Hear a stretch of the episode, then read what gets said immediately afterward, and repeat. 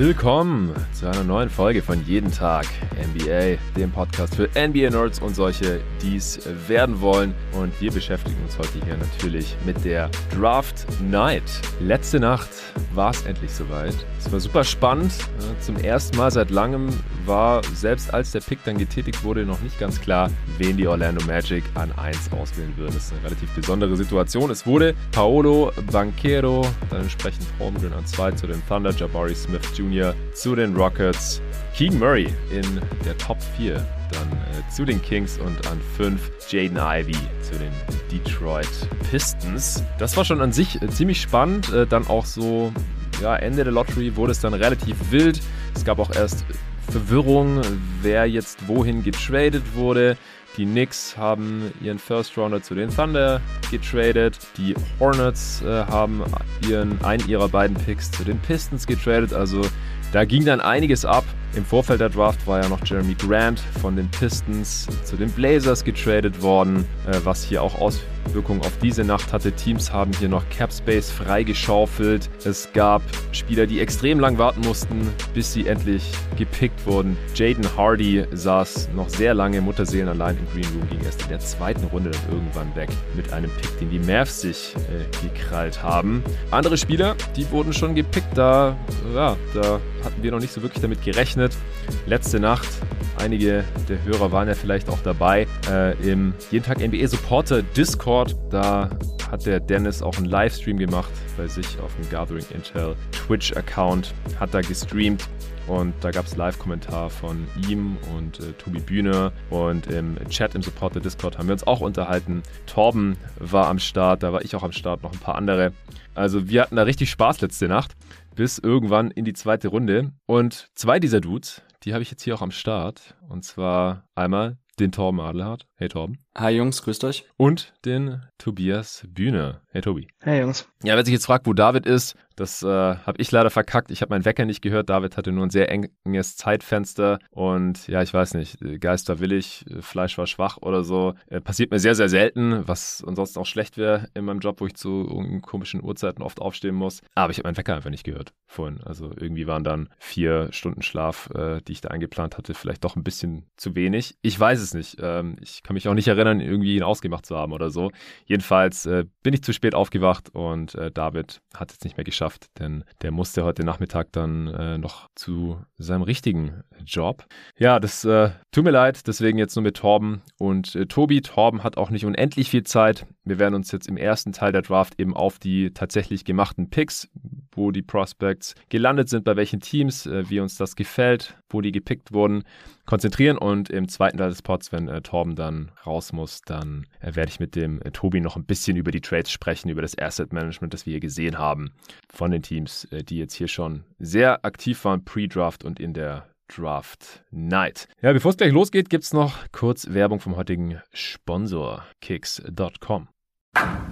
Ich bin seit vielen, vielen Jahren äh, treuer Stammkunde bei Kicks.com, deck mich da mit neuen Basketballschuhen ein zum selber zocken, mit anderen Schuhen, um auf der Straße rumzulaufen, mit äh, Shorts, Funktionsunterwäsche, alles, was man auf dem Court und als aktiver Baller so braucht, aber auch off-Court, als NBA-Fan, Jerseys, Shirts, einfach nur zum Abhängen, irgendwelche Sweatpants, Hoodies, alles, was das Ballerherz begehrt, äh, findet ihr auf kicks.com. Geht gerne über meinen Link kicks.com slash jt-mba, dann sehen die Jungs drüben auch, dass ihr über diesen Podcast darauf aufmerksam geworden seid und jetzt passend zur Draft Night äh, könnt ihr euch dort auch eindecken, natürlich mit diversen Jerseys ehemaliger Picks, denn ja, so gut wie alle NBA-Stars, von denen man Jerseys kaufen kann, wurden irgendwann mal gedraftet. Also es ist ja sehr, sehr selten, dass Spieler, die nicht gedraftet wurden, zum äh, NBA-Star werden oder dass man deren Jerseys dann irgendwo easy bestellen kann, wie jetzt hier auf Kicks.com zum Beispiel im Angebot gerade, die haben Summer Sale. Da sind die Sachen bis zu 50% reduziert und da sind auch einige NBA-Jerseys mit dabei. Zum Beispiel LeBron James, Lakers, Swingman Jersey, das gelbe, ehemaliger First Pick 2003, wer erinnert sich noch? Oder Anthony Davis, auch das gelbe Swingman Lakers Jersey, auch ehemaliger First Pick 2012 war das. Von LeBron gibt es außerdem das lilane Swingman Jersey Zion Williamson, das rote Pelicans Jersey, auch ein ehemaliger First Pick 2019. Auch das blaue gibt's von ihm. Kevin Durant Nets Jersey, ehemaliger Second Pick 2007 nach äh, Greg Oden. Hier das schwarze Netz-Jersey von ihm. Luka Doncic ist im Angebot. Swingman-Jersey, das blaue. Damals dritter Pick von den Hawks, direkt zu den Mavs getradet. Nikola Jokic gibt es das dunkelblaue Nuggets-Jersey im Angebot. Der äh, amtierende MVP damals 41. Pick in der zweiten Runde erst während einer Werbeunterbrechung wurde der gepickt. Carl Anthony Towns dunkelblaues Wolves Jersey, damals First Pick 2015. Es gibt Authentic Team USA Jerseys zum halben Preis von Magic Johnson und Patrick Ewing. Auch beide ehemalige First Picks. Magic 1979 von den Lakers und Patrick Ewing 1985 von den New York Knicks. Dann haben wir noch Jerseys von Spielern, die später gepickt wurden und äh, ja, eigentlich als Steals gelten können. Zach Levine, rotes Bulls Jersey. Pascal Siakam, einer der Steals der Draft 2016. Ich habe ihn in der Redraft dann an zwei genommen, wurde damals erst in den 20er von Masai Ujiri gepickt. Donovan Mitchell, Late Lottery Pick, heute ja, wahrscheinlich der zweitbeste Spieler der 2017er Draft Class. Auch sein Jersey gibt es im Angebot. Das blaue Jersey der Jazz. Also schaut einfach mal rein. Ihr findet bestimmt was. Es gibt auch viele Performance-Basketballschuhe gerade. Knapp 80 und da auch verschiedenste Signature-Shoes von Adidas, Nike, Jordan. Auch äh, mein aktueller Schuh der Zoom Freak Dreier, Janis Schuh. Trage ich schon das zweite Paar letzten Sommer. Diesen Sommer wieder gefällt mir richtig gut. Gibt es jetzt schon äh, unter 90 Euro in manchen Colorways. Auch unter 100 Euro kann ich sehr, sehr empfehlen. Also gerne vorbeischauen kicks.com slash jt-nba und dann auf den Summer Sale klicken. Vielleicht findet ihr ja was. So, das war's auch schon. Ja, Jungs, erstmal vielleicht kurz vorweg. Äh, Torben, wie hat dir die Draftnacht gefallen? Äh, sehr gut, ja. War ja gerade in der in der Breite im zweiten und im dritten Tier war das ja eh von vornherein so, dass man wusste, okay, das könnte spannend werden, da könnten einige Gepicks, äh, getätigt werden, wo wir gar nicht wissen, wie die Teams genau die einzelnen Prospects evaluiert haben und ähm, ja, ich glaube auch, ähm, Vosch hat irgendwann mal gesagt, oder Hollinger, einer von beiden, dass man davon ausgehen kann, dass spätestens dann ab Pick 20 es richtig wild wird. Und ähm, ich insgesamt muss ich erstmal sagen, mein erster Eindruck war, und ich habe es dann auch irgendwann geschrieben, so nach dem ersten, nach den ersten zehn Picks, glaube ich, dass ich insgesamt das äh, Asset Management und generell die ähm, die Value Picks von den Teams äh, als sehr gut erachte. Also das, wenn wir gleich dezidiert über einzelne Spieler sprechen und Picks, ähm, da kann man sicherlich ähm, geteilter Meinung sein oder zumindest auch noch irgendwelche Bedenken äußern. Aber grundsätzlich hatte ich wirklich wenig What the fuck Momente oder konnte mhm. jetzt die Logik hinter den getätigten Picks nicht verstehen. Also mir hat's Spaß gemacht, ähm, ist wie immer sehr interessant zu sehen, auch bei den Teams ähm, ja, welchen Gedankengänge und welche Logik sie bei der Draft verfolgen. Und äh, ja, ich bin gespannt, wie ihr das gesehen habt und freue mich jetzt darauf, mit euch die letzte Nacht Revue passieren zu lassen. Ja, ich habe auch mega Bock. Tobi, geht's dir da ähnlich? Äh, bei ein, zwei, drei Picks, da warst du ein bisschen verwundert. Äh, ich konnte ja deine Live-Reaktion immer sofort hören im Sprachchat. Du warst die ganze Zeit da am Start, genauso wie der Dennis, noch ein, zwei andere Jungs. Ich habe mich nur vor allem gegen Ende dann manchmal noch ein bisschen zu Wort gemeldet, mich eher zurückgehalten, das Ganze genossen, euch zugehört, ab und zu mal irgendwas rausgehauen im Chat, so ähnlich wie Torben. Wie ging's dir da? Wie würdest du es zusammenfassen? Äh, auch weil deine Spurs ja drei First-Rounder hatten. Ja, also ich muss sagen, ich war anfangs ein bisschen überrascht davon, wie wenig Action doch eigentlich los war. Also so gerade so die ersten zehn Picks liefen ja dann doch durch. Ich dachte ja. bei so einem Draft, der, der halt schon viel Eye of the Beholder ist, wenn man so die ersten vier, fünf Picks hinter sich hat, oder vielleicht auch schon an vier, dann müsste da eigentlich mehr passieren, so wenn einzelne Teams, einzelne Spieler vielleicht deutlich höher bewerten würden als andere oder so. Stattdessen ist jetzt, wie, wie Torben eigentlich richtig gesagt hat, nicht so viel passiert, dass einen irgendwie komplett überraschen würde. Es waren ganz viele dabei, wo du halt sagst, okay, das ist jetzt die Range, wo man vorher erwartet hätte, dass die Spieler gehen. Ob das jetzt die Range ist, mit der wir unbedingt zustimmen würden oder nicht, das ist dann wieder ein ganz anderes Thema. Aber ich glaube, das war jetzt doch eher ein Draft, wo man relativ viel schon irgendwie vorher absehen konnte, was die Spieler angeht, wo sie hingehen. Ja, also auch mich als äh, Laie, was äh, die Draft angeht, äh, bin der ja auch jetzt zum Zeitpunkt der Draft letzte Nacht nicht annähernd so tief drin gewesen wie ihr, aber es gab zumindest auch in der zweiten Runde nur wenige Spieler, die ich jetzt überhaupt nicht kannte, wo ich gar keine Ahnung hatte, was die konnten. Ich, ich konnte auch immer alles nachvollziehen, was ihr dann da zu den Picks gesagt habt, aber es ging mir ähnlich. Also ich fand auch gerade in der Lottery ähm, waren durchaus Überraschungen dabei, aber jetzt keine so richtigen What the fuck-Momente. Und dann äh, dafür, dass es sich ja dann auch nach der Lottery so ab 20 eigentlich relativ geöffnet hat, waren da jetzt nicht so viele Namen drin, die wir zum Beispiel hier in der jeden Tag NBA Draft dann gar nicht in Betracht gezogen hatten oder die ich jetzt noch nie in der Range irgendwie irgendwo gesehen oder gehört hatte. Aber gerade die Top 3, also ich würde sagen, wir fangen da jetzt mal direkt an. First Pick, Paolo Banquero. Es hatte ja Jabari Smith da extrem viel Bass äh, erfahren. Ähm, auch gestern noch hieß es erst aus verschiedenen Quellen, dass die Magic äh, ihn nehmen würden. Es hieß kurzzeitig schon mal, dass Banquero auch ein Kandidat ist. Also das ging da immer so ein bisschen hin und her. Sam Vicini hat auch getweetet, dass er noch nie äh, gesehen hat, dass sowas bei den Wettanbietern abgeht. Die haben ja auch immer irgendwelche Quoten auf äh, die Picks, was da in der Top 3 an Bewegung drin war. Das war anscheinend ja so heftig wie sonst noch nie.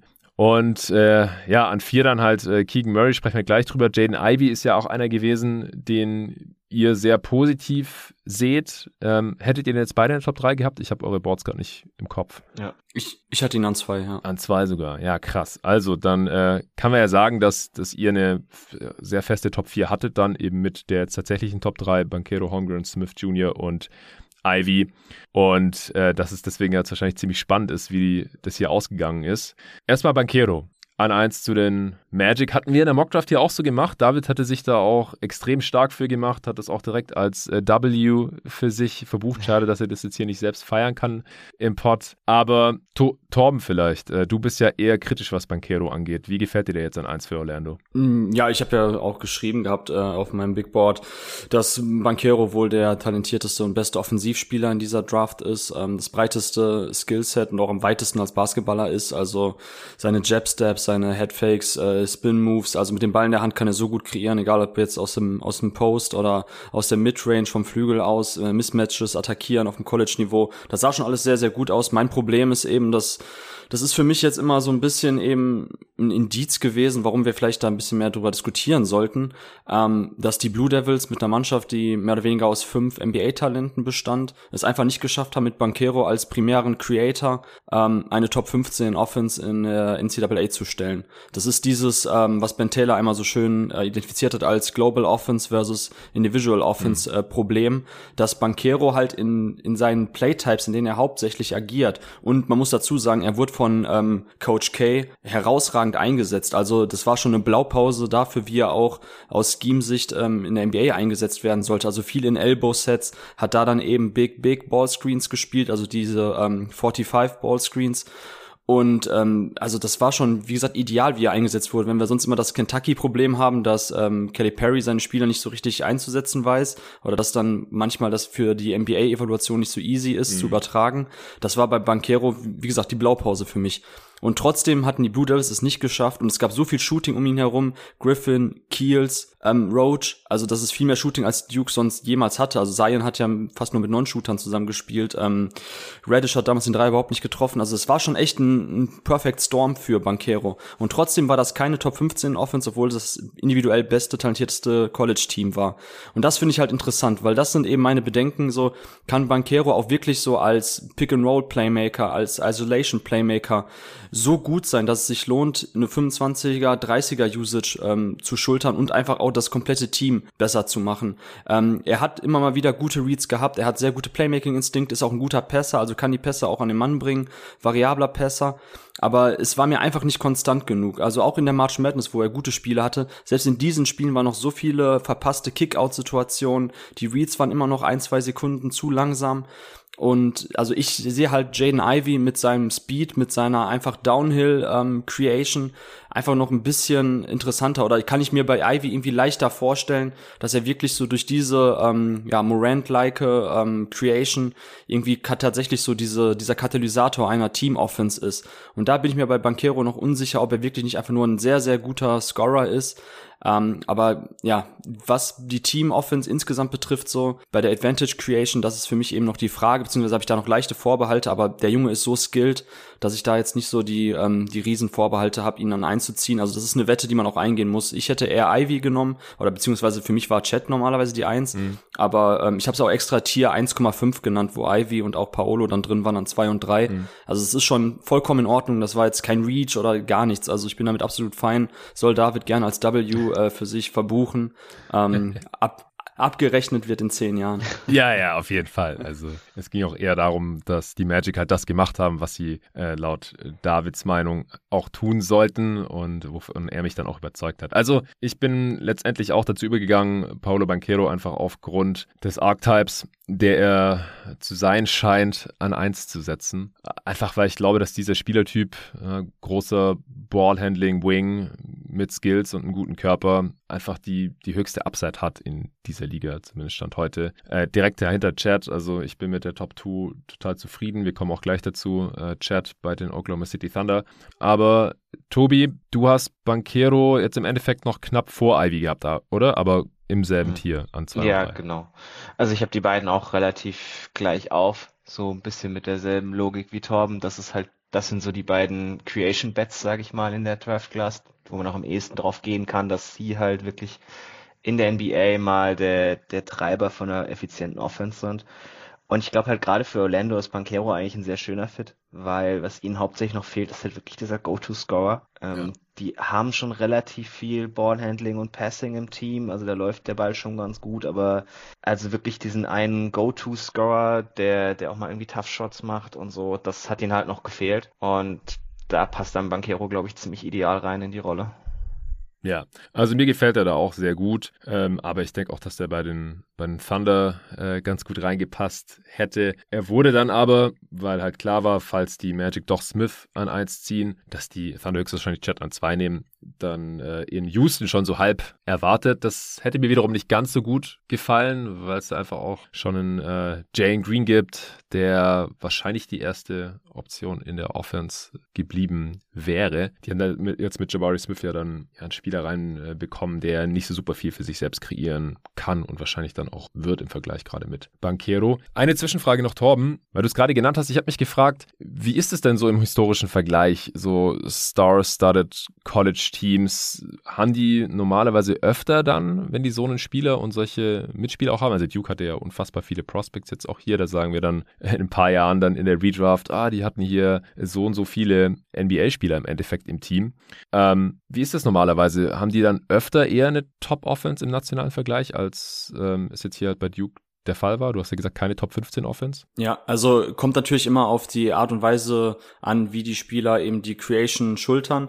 Bei Banquero, ich meine 40 Prozent, ich habe gerade mal nachgeschaut, seiner Offense bestehen außer bestanden aus Isolation Plays und Post-Ups und ähm, bei Isolations 0,79 Points per Possession, ähm, was sein äh, Hauptplaytype war. Da sieht man ja, dass eigentlich das Spacing um ihn herum, wie gesagt, das waren alles gute Vol Volumen-Shooter, AJ Griffin, einer der besten Shooter letzten Jahre überhaupt, dass die eigentlich schon dazu beigetragen haben, da, dass er da eben seine Vorteile ausspielen kann, dass die Defense eigentlich nicht ständig ähm, absinken kann, ihn doppeln kann und man hat Banquero eigentlich größtenteils oder man konnte damit leben, ihn in Single Coverage ähm, zu verteidigen. Und das ist dieses Global Offense Problem. Und das, das kommt immer drauf an, natürlich, wie gesagt, was die anderen Teams noch irgendwie um einen Spieler herum haben. Aber normalerweise müsste es bei so einer Mannschaft, und ich habe jetzt leider nicht die Zahlen von Zion parat, der aber, wie gesagt, einen wesentlich mieseren Fit hatte mit den anderen Spielern, ähm, da sah das anders aus. Also es ist echt tricky, das ist gefährlich. Also ich, ich kann nicht verstehen, Vibes only bei David, okay, Banquero sieht einfach unfassbar gut aus,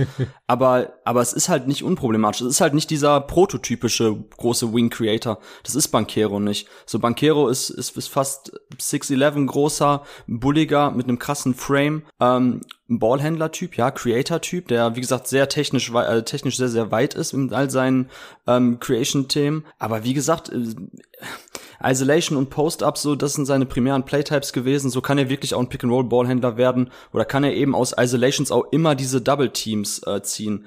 Was wir ja sagen, diese Advantage Creation ähm, speist sich ja vor allem daraus, dass man Help-Rotation provoziert und dadurch sich halt Lücken öffnen und die Offense in Flow kommt und bla bla bla. Und mhm. das weiß ich nicht, ob man bei, bei Banquero nicht damit leben kann, ihn weiter in Single Coverage zu verteidigen ähm, und dann eben ja damit zu leben, was er dann halt scored für sich. Das ist mein Hauptproblem mit ihm, das nochmal so zusammenzufassen. Ja. Ja, kann ich schon irgendwie nachvollziehen, aber also ich, wie gesagt, ich habe natürlich nicht annähernd so viel gescoutet wie ihr beide. Wie gesagt, mir gefällt einfach so der, das, was da halt schon da ist. Er ist ja auch noch relativ jung und die Upside, die damit verbunden ist. Äh, Tobi, hast du noch was zu Banquero? Hab, vielleicht, ja? vielleicht einen kurzen Einwurf. Ich habe es gerade mal kurz nachgeguckt mit äh, Zion und Duke. Ähm, sie waren hm. Sechster in Adjusted Offense. Naja, ah krass. Das ist krass und Duke war, glaube ich, 310. bei der Three-Point-Percentage. also ja, und der offensive also, Fit war ja auch echt nicht so geil von dem Team. Richtig, richtig. So, und die waren sechs. Jetzt am Ende der Saison war Duke auch wesentlich höher bei der Offensiveffizienz. Das liegt aber daran, dass Ken Pom bei der angepassten Offensiveffizienz, da wird das richtig hart gepusht durch die March Madness. Und da sah Duke dann auch ganz gut aus und da war Paolo auch richtig gut. Aber lange Zeit, also wie gesagt, zwei Drittel bis drei Viertel der Saison war Duke keine Top 15 Offense. So, und das ist einfach, ähm, ja, sollte Fragezeichen ähm, da lassen, beziehungsweise sollte man das meiner Meinung nach nicht so wegwischen. Habe ich David auch schon mal probiert, schade, dass er heute nicht da ist. Ich hätte das gerne mal mit ihm diskutiert, weil ähm, da kamen jetzt zu wenig Gegenargumente, irgendwie, um mich da auch zu entkräften. Ja. Äh, die Magic hatten noch einen Pick, den 32. haben da mit äh, Caleb Houston auch einen ehemaligen Top-Recruit sich noch reingeholt, den Kanadier, den äh, Dennis Ende des letzten Kalenderjahres hier im ersten Pod zur Class auch schon vorgestellt hatte. Der hatte jetzt eine sehr enttäuschende Saison für Michigan. Torben, wie gefällt dir Houston jetzt noch hier für Orlando ganz kurz? Äh, ich find's gut. Ich hatte mit Benne gestern kurz äh, von Talking the Game auf Twitter geschrieben, ähm, weil Patrick Baldwin Jr. und Caleb Houston waren ja so diese beiden hohen Recruits, die dann eine enttäuschende Freshman-Saison gespielt haben. Beide so dieser lange Shooting Wing ähm, entsprechen als 3D-Spieler. Äh, bei Houston hat man halt gesehen, dass er wenig mit dem Ball in der Hand kreieren kann, dass er wirklich eher ein Komplementärspieler ist, ein Play-Finisher. Ähm, aber er hat, bringt sehr, sehr gute Anlagen eigentlich auch für die Defense mit. Also, dass er da auch verschiedene Spielertypen verteidigen kann mit seiner Frame, mit seiner Fußarbeit, mit seiner Agilität. Ähm, Dennis hat wiederum gesagt, er war enttäuscht davon, was er defensiv dieses Jahr angeboten hat bei Michigan. Würde ich auch mitgehen. Aber für mich bleibt er weiterhin noch ein echt interessantes 3D-Prospect und ähm, solche Spielertypen kannst du immer gebrauchen. Deshalb hatte ich Houston jetzt am Ende des Tages auch noch um 30 herum auf meinem Board.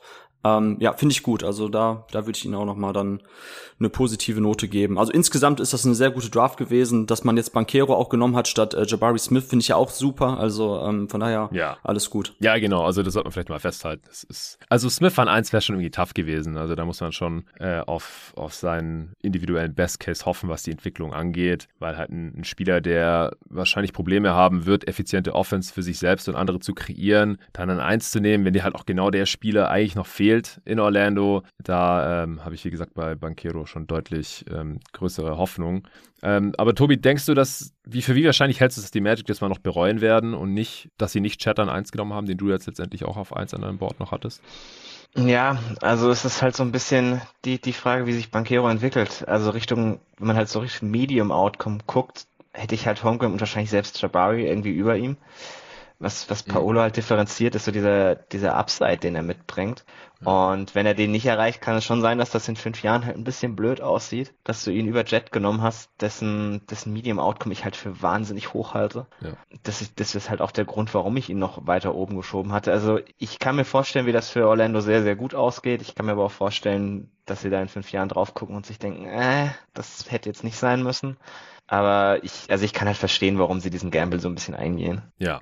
Ja, dann äh, konnten sich die Thunder umso mehr freuen. Die haben an zwei dann äh, Chad Holmgren bekommen, den ja sehr viele äh, unter euch äh, Draft-Nerds an eins auf ihrem Board hatten, letztendlich einfach aufgrund des äh, sehr breiten und skalierbaren Skillsets. Wir haben ihn ja auch sehr oft hier im Pod besprochen. Äh, über seven Fuß groß, unendlich lange Arme. Ja, er ist sehr dünn, aber er wird wurde schon am College nicht ständig überpowered. Kann auch mit dem Ball in der Hand was machen, dribbeln, passen, werfen, sind sehr gute Anlagen da. Und Super Rim Protector natürlich, kann auch ein bisschen draußen verteidigen.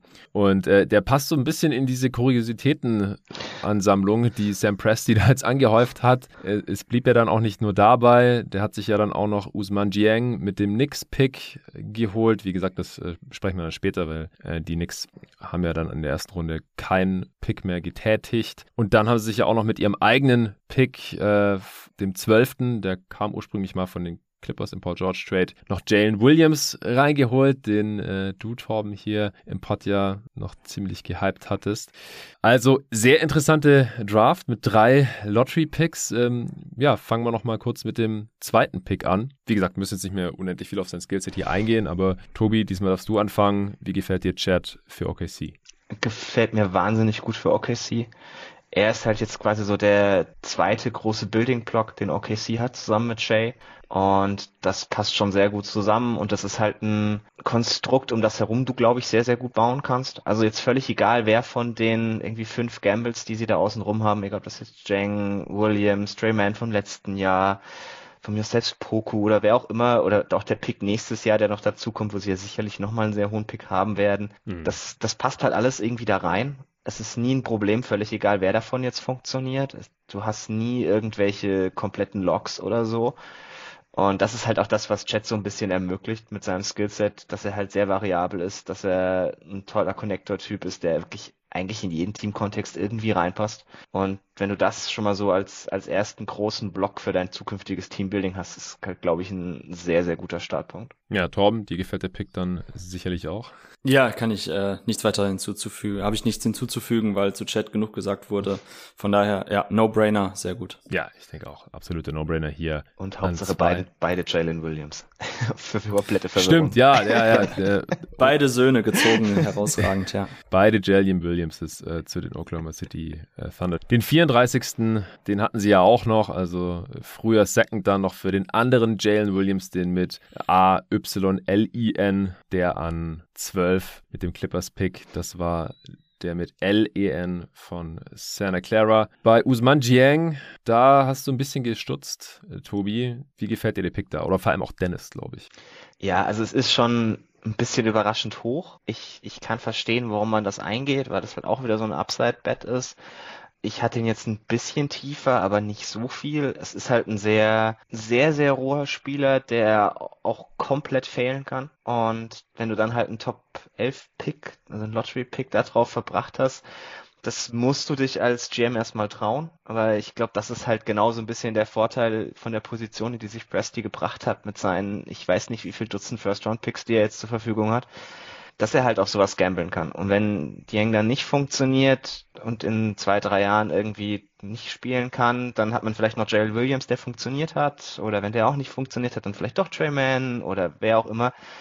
Äh, das ist halt wahrscheinlich so ein bisschen das Komfortable daran, dass sie, dass sie solche Wetten halt eingehen können ich hätte wahrscheinlich doch irgendwie so ein paar Spieler gehabt, mit denen ich jetzt eher gerechnet hätte, die, die ein bisschen safer sind, die, glaube ich, auch mehr Konsensus da oben sind. Aber wenn man halt sich das, wenn man das als GM eingehen kann, ist das, glaube ich, schon ganz interessant zu machen. Ja, Torben, du hattest Jang an 18. Wie 18, gefällt genau. der dir jetzt hier mit den ganzen anderen äh, größeren Dudes, die was mit Ball in der Hand machen können? Also jetzt mit, äh, sie hatten ja schon Poku, äh, SGA ist ein relativ großer Guard, äh, natürlich letztes Jahr Giddy gedraftet, der so 6'9 groß ist, ähnlich wie Jiang ähm, der ja auch zuvor in der australischen, neuseeländischen Liga da äh, gezockt hatte. Jetzt noch Chat, haben wir gerade besprochen, als äh, Big, riesenlanger Typ, der was mit Ball in Hand machen kann. Jetzt hier noch Jiang, wie, wie gefällt dir der in dem Kontext? Dann auch noch mit Jalen Williams, also mit dem L-E-N Williams, der auch ein Ballhändler ist. Ja, genau, genau. Also der hat ja auch größtenteils übers Pick and Roll kreiert. Äh, Jalen Williams bei Santa Clara, Trey Mann, sehr dynamischer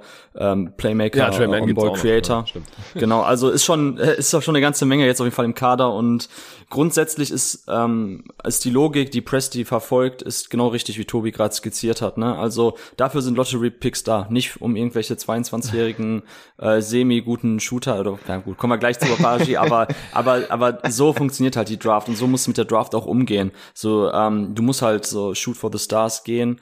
Äh, anders kommst du halt nicht an deine ähm, Stars oder Co-Stars dran oder halt nur sehr, sehr teuer über die Free Agency oder irgendwelche Trades, wo du auch Risiko eingehen musst. Also von daher ist es richtig, dass er da wieder aufs, ähm, aufs High Ceiling geht, ähnlich wie bei Pokuschewski. Ähm, ich bin von Dieng auch nicht so hundertprozentig überzeugt, weil ich einfach nicht dieses Top-Level-Playmaking sehe. Das sind für mich eher so Flashes, die spannend sind aufgrund seiner Körpergröße und wenn er dann halt eben seine Stepback-Dreier aus Isolation trifft oder aus dem Pick-and-Roll hochgeht, sieht's natürlich direkt krass aus. Aber mir fehlt da trotzdem irgendwie auch am Anfang der Saison sah das so so schlecht aus äh, bei New Zealand Breakers. Ähm, ist für mich auf jeden Fall echt ein roher Spieler. Also da erwarte ich jetzt auch im ersten Jahr nicht so viel.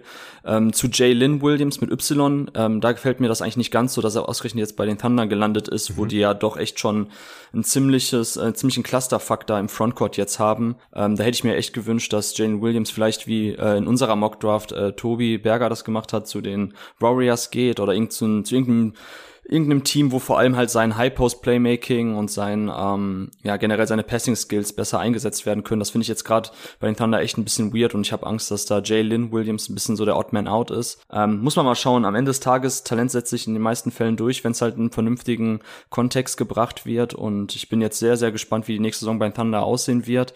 Ähm, ich denke mal, dass für Poco das jetzt auch wirklich das entscheidende Jahr wird. Also ich glaube, viel mehr Chancen wird er danach nicht mehr kriegen, weil jetzt schon die nächsten Talente halt ihre, ihre On-Ball-Raps und generell ihre, ihre Spielzeit kriegen sollen, um eben die Evaluation zu ermöglichen für das Front Office, auf welche Spieler man jetzt wirklich setzt. Aber an und für sich, die Wetten sind jetzt ähm, gesetzt von Presti und ja, Dieng, wie gesagt, sieben Plätze ist jetzt nicht der höchste Reach gewesen ähm, aus meiner Sicht. Ähm, und wie gesagt, aufgrund des High Ceilings geht das schon in Ordnung. Ja, Tobi, für dich unterm Strich die Draft Night der Thunder auch gut oder nur okay? Du warst ja auch von, von beiden Ticks, Jang und äh, Jalen Williams da oben nicht super angetan und warst ein bisschen ratlos, was die da machen. Ja, also es ist halt, am Ende frage ich mich halt, wie viele von diesen Typen du auch gleichzeitig entwickeln kannst. Ich glaube schon, dass du da so ein bisschen an eine, eine abnehmende Grenzmenge kommst. Also mhm. dieses, dieser Satz von wegen, es gibt nur einen Ball, ist ein bisschen blöd, ist auch nicht, ist auch nicht wahr, aber du hast halt schon, glaube ich, wenn du sagst, ich, ich lege irgendwie den Fokus darauf, dass sich bestimmte Spieler entwickeln, dass sie bestimmte Raps bekommen und du hast halt viele Spieler, die doch recht ähnliche Raps brauchen. Es kann dir ein bisschen ausgehen in der Entwicklung am Ende, wenn du OKC bist, das Einzige, worum es in diesem Draft wirklich ging, ist halt der Pick, den sie an zwei gemacht haben und den haben sie meiner Meinung nach halt voll keine getroffen. Deswegen wäre ich an ihrer Stelle auch, glaube ich, sehr zufrieden. Ja. Also für mich sieht das auch stimmig aus. Ich bin sehr gespannt, wer da wie viel und wie im Endeffekt spielt. Aber so von den Skillsets super interessanter Mix auf jeden Fall. Äh, Thunder jetzt wirklich, also die werden safe wieder einen hohen Pick haben. Die haben so viele junge Spieler. Klar, Chat, äh, habe ich auch mal in einem Pod hier gesagt, kann sein, dass sie ihre Defense direkt auf ein, nochmal ein anderes Level hebt. Und sie haben ja auch in der letzten Saison über weite Strecken ganz gut verteidigt gehabt. Also das war eher nicht so das Problem. Aber die Offense, die wird, glaube ich, sehr, sehr spannend. An drei hatten die Rockets dann Jabari Smith oder Jaden Ivey und haben sich mit Smith so eher für den Consensus Top 3 Spieler noch entschieden. Ich habe es vorhin ja schon mal kurz angeschnitten, dass der vom äh, Skillset hier wahrscheinlich ganz gut reinpasst mit den Ballhändlern, die die Rockets ja schon haben. Äh, ich finde, die Rockets hatten sowieso eine ziemlich interessante Draft. Die hatten ja einige First Rounder, da gab es auch relativ viele Trades, war am Ende ein bisschen unübersichtlich, aber Tyree Eason haben sie noch an 17 geholt. Den mögt ihr auch beide sehr gern. Äh, Tobi hat sogar einen Artikel drüber geschrieben, äh, hatten wir hier im Pod ja auch angesprochen. Und an 26 haben sie noch äh, Wendell Moore gepickt. Mhm. Das war der Pick, okay. der im Christian Wood Trade gekommen und, war. Von und direkt nach Minnesota weitergetradet wurde. Ach so. ja, guck jetzt. Ich, ich habe keine up-to-date sie haben, egal. sie haben 26 für ähm, 29 äh, genau, der Tai Tai Washington Pick, der ah, ja, Washington zuerst von den Grizzlies genau, kam. Genau, also ja. über, über Memphis und dann Ja, okay, also Tai Tai Washington haben sie noch, nicht Wendell Moore. Äh, aber das sind die drei First Runner, die sie hatten jetzt im Endeffekt, oder? Smith, Eason, Washington, ja. Ja, ja Tobi, mach direkt weiter. Wie gefällt dir Jabari Smith ja. bei den Houston Rockets? Also wir haben im Discord ja lange drüber diskutiert, ob wir jetzt Ivy oder Smith nehmen würden und, und kamen dann beide zum Schluss, wir würden jetzt doch eher Ivy nehmen. Ähm, der Fit von Jabari ist sicherlich ein bisschen einfacher, weil er mit seinem Skillset halt ist auch wieder so ein Spieler, der, der in fast jeden Kontext reinpasst. Ist halt ein High-Level-Shooter, High-Level-Verteidiger auf dem Flügel. Also selbst im, mal, Worst Case ist das immer noch ein Spieler, den du irgendwie brauchen kannst. Äh, passt auch ganz gut zu der Struktur, die Houston halt schon hat, weil sie haben einige Frontcourt-Spiele, auf die sie bauen, sie haben einige Backcourt-Spiele, auf die sie bauen, aber sie haben halt wenig so klassische Wings gehabt die wirklich fester Bestandteil ihrer zukünftigen Pläne sind. Da haben sie dann mit Tari Eason direkt den nächsten draufgelegt, ähm, der mir natürlich sehr, sehr gut gefällt. Also Eason an 17 ist für mich einer der absoluten Value-Picks. Hatte ich äh, einiges weiter vorne. Und auch Tai Tai Washington finde ich in ihrem Kontext ganz spannend, weil das so ein, so ein Spieler ist, der, der ganz gut neben Jalen Green passt. Neben, neben Kevin Potter Jr. mag ich ihn jetzt nicht so, aber an 29, wenn du da deinen dritten Guard pickst, der, der dir halt nochmal ein neues Element bringt, das sie so nicht haben, der ein bisschen auch eher, ich sag mal, ein ruhigerer Playmaker ist für ein Team, das letztes Jahr, ich glaube, mehr Turnover produziert hat als sonst irgendwas. ist, ist glaube ich, auch ein ganz, ganz, ganz angenehm dann. Und also gerade diese, diese Flügelzange, sage ich mal, mit Smith und Eason, dass man da zwei Verteidiger reinbekommen hat, zwei sehr unterschiedliche Verteidiger, die sehr unterschiedliche Stärken haben. Jabari eher so der On-Ball-Guy, Eason eher der Team-Defender. Ergänzt sich, glaube ich, auch ganz gut. Du hast mit Eason dann eher so den Rim Pressure, du hast mit Jabari eher so das Shooting. Also die beiden gefallen mir eigentlich zusammen wirklich ganz gut in der Kombination und dann ist Jabari an drei schon auch ein Pick, den man definitiv machen kann, auch wenn ich jetzt Ivy wegen dem, dem Upside ein bisschen weiter vorne gesehen hätte. Torben, du hättest den ja hier an der Stelle wahrscheinlich auch äh, als BPA Ivy genommen, oder? Ich hätte auch noch BPA gepickt, genau, der Fit ist klar für äh, Smith und gegen Ivy, aber ähm, ja, ich wäre noch BPA gegangen, einfach auch, weil ich jetzt nicht äh, davon ausgehe oder man aktuell nicht davon ausgehen muss, dass äh, Jalen Green das absolute Top-Level-Talent ist. Ähm, Generational Talent, um das man unbedingt herum bauen muss jetzt und alles danach ausrichten sollte. So, ich hätte einfach jetzt den besten Spieler genommen äh, aus meiner Evaluation oder nach, nach meiner Evaluation und das wäre jetzt Ivy gewesen. Aber ja, der Fit ist halt super mit Smith, der passt da echt sehr gut rein. Tobi hat es gerade auch schon erzählt dass er eben ein sehr guter On-Ball-Defender ist und dass sich halt auch nochmal sehr schön ergänzt mit der Team-Defense und dem defensiven Playmaking von Eason. Also sehr, sehr runde, gute äh, Draft von den Rockets, definitiv. Ja, sieht für mich auch sehr, sehr stimmig aus, dass man da jetzt einfach auch noch ein paar Skillsets reingeholt hat, die hier sehr gut passen und gleichzeitig auch noch Value-Picks gemacht hat. Äh, vor allem mit Eason, ich äh, finde ihn auch sehr, sehr spannend. Washington an 29, da hattest du ihn jetzt im Endeffekt auch Torben, nachdem du ihn jetzt im Vergleich zum März nochmal deutlich nach unten geschoben hast. Mhm. Aber ich äh, sehe das auf jeden Fall auch, dass die Spieler hier ziemlich gut zu den Rockets passen. Und äh, ja, ich denke, es ist klar, warum wir Ivy genommen hätten an der Stelle. Aber Smith äh, geht schon in Ordnung hier. Der, der wird dem Team da schon weiterhelfen können. Was äh, an vier dann die Kings gemacht haben mit Keegan Murray, da müssen wir jetzt ein bisschen drüber sprechen, denn die haben auch nicht Ivy genommen. Das war jetzt nicht unbedingt ein überraschender Pick, weil es gab schon lange Gerüchte, dass die Kings Keegan Murray gerne haben wollen, wurde da auch teilweise schon hingemockt. Aber wenn man es jetzt halt vergleicht mit eurer Evaluation und euren Boards und äh, ich habe mich auch sehr schnell von Jaden Ivy überzeugen lassen, dann ist äh, Murray hier wahrscheinlich eher ein riskanterer Pick. Die Pistons haben sich dann natürlich gefreut und an fünf Jaden Ivy genommen, der ihnen da so ein bisschen in den Schoß gefallen ist. Torben, du warst ja früh Keegan Murray Believer, hast ja dann aber mir im Pod auch lang und breit erklärt, wieso du ihn nicht unbedingt hoch in der Lottery ziehen würdest und äh, vor allem halt auch nicht an vier. Also wie schlimm findest du jetzt diesen Pick der Sacramento Kings? Ähm, tatsächlich gar nicht so schlimm, wie es jetzt viele machen. Also ich bleib bei meiner ähm, bei meiner Philosophie. Solche Spielertypen sollte man nicht in der ersten Hälfte der Lottery ziehen. Ähm, da musst du einfach jetzt für die Upside BPA gehen. Die Kings klar hatten jetzt Glück in der in der Lottery, ähm, aber es war jetzt ja nicht so, dass, dass sie ohne Grund plötzlich jetzt noch mal ein vier picken dürfen. Also ähm, die sind jetzt ja nicht ein Rotationsspieler, ähm, Komplementärspieler davon entfernt, in die Finals einzuziehen. Und dieses, also ich ich mag einfach nicht in der ersten Hälfte Lottery so stark nach Fit zu gehen. So, das würde ich halt kritisieren, aber die Kings, wie du gerade schon ähm, skizziert hast, die waren zu locked in schon mit dem Pick. Also, wenn sie jetzt an sechs geblieben wären, ähm, und, und nicht noch hochgerutscht wären, hätten sie halt Murray gepickt und mhm. ähm, damit hätte man vielleicht besser leben können. Mhm. Die haben sich jetzt keine weiteren Gedanken gemacht, die wollten bei ihrem Spieler bleiben. Das fand ich auch so interessant, weil das ja Kevin Arnowitz bei seinem neuen Piece für ESPN ja bei den Suns so beschrieben hat, dass ja auch äh, Jones als äh, GM ein bisschen so diese Schiene fährt, ja, Draft, ganz ehrlich, wir wollen unsere Jungs picken so und ähm, gibt noch andere Möglichkeiten, das Team zu verbessern. Da ist mir dann die Ungewissheit bei jüngeren Spielern auch irgendwie ein, ein Dorn im Auge, so sinngemäß. Mhm. Und ähm, ich bin halt, wie gesagt, kein Fan davon, einfach die Lottery und die, die Draft am Anfang eben so zu sehen, als ob man da irgendwie bestimmte Lücken in dem aktuellen Team dermaßen krass adressieren sollte. Und King Murray macht das aber, also muss man ganz klar sagen, ist halt ein etwas athletischerer, besserer Roamer als ähm, Harrison Barnes, bringt aber ansonsten ein ähnliches Skillset mit, ist ein bisschen besserer Transition-Finisher. Dafür ist Harrison Barnes der bessere Shooter, aber es geht schon in eine ähnliche Richtung. Ich finde halt auch sein Archetype unfassbar gut. Also ich habe ihn jetzt an 10 gehabt und ähm, an zweiter Position in meinem dritten Tier. Also wir wie gesagt, das ist jetzt nicht so far off. Ähm, deshalb habe ich da jetzt nicht die Riesenprobleme mit, weil ich einfach auch seinen Spielertyp so unfassbar wertvoll finde. Ich kann mir vorstellen, dass Keegan Murray in der Redraft auch dann irgendwo zwischen keine Ahnung, zwischen fünf und acht weggeht, ähm, wenn die Produktivität bei ihm stimmt. Ähm, er ist ein älterer Spieler, aber dafür ist halt der Entwicklungspfad momentan richtig gut und äh, geht halt steil nach oben. Also ich sehe auch noch nicht, dass da eben im Bereich der Onboard Creation vielleicht alles äh, schon erreicht ist an, an, an Potenzial. Mhm. Ähm, von daher, wie gesagt, ich würde die Kings dafür nicht so krass trashen. Mir ist das trotzdem jetzt zu überhastet, beziehungsweise ich, ich kann halt nicht ganz nachvollziehen, dass die Kings jetzt die Nerven verlieren in den letzten ein, zwei ähm, Jahren, beziehungsweise jetzt vor allem in den letzten Monaten und alles über Bord werfen so ähm, und wirklich komplett darauf aus sind, jetzt unbedingt in die Playoffs zu kommen. Aber da kann vielleicht tatsächlich jetzt Keegan Murray schon mehr helfen, als es ein JD an Jaden Ivy getan hat, auch hinsichtlich des problematischen Fits mit ähm, De'Aaron Fox. Aber er und äh, Sabonis wäre richtig geil gewesen. Also von daher, ich hätte Ivy ohne Zögern genommen, aber kann zumindest die Logik verstehen,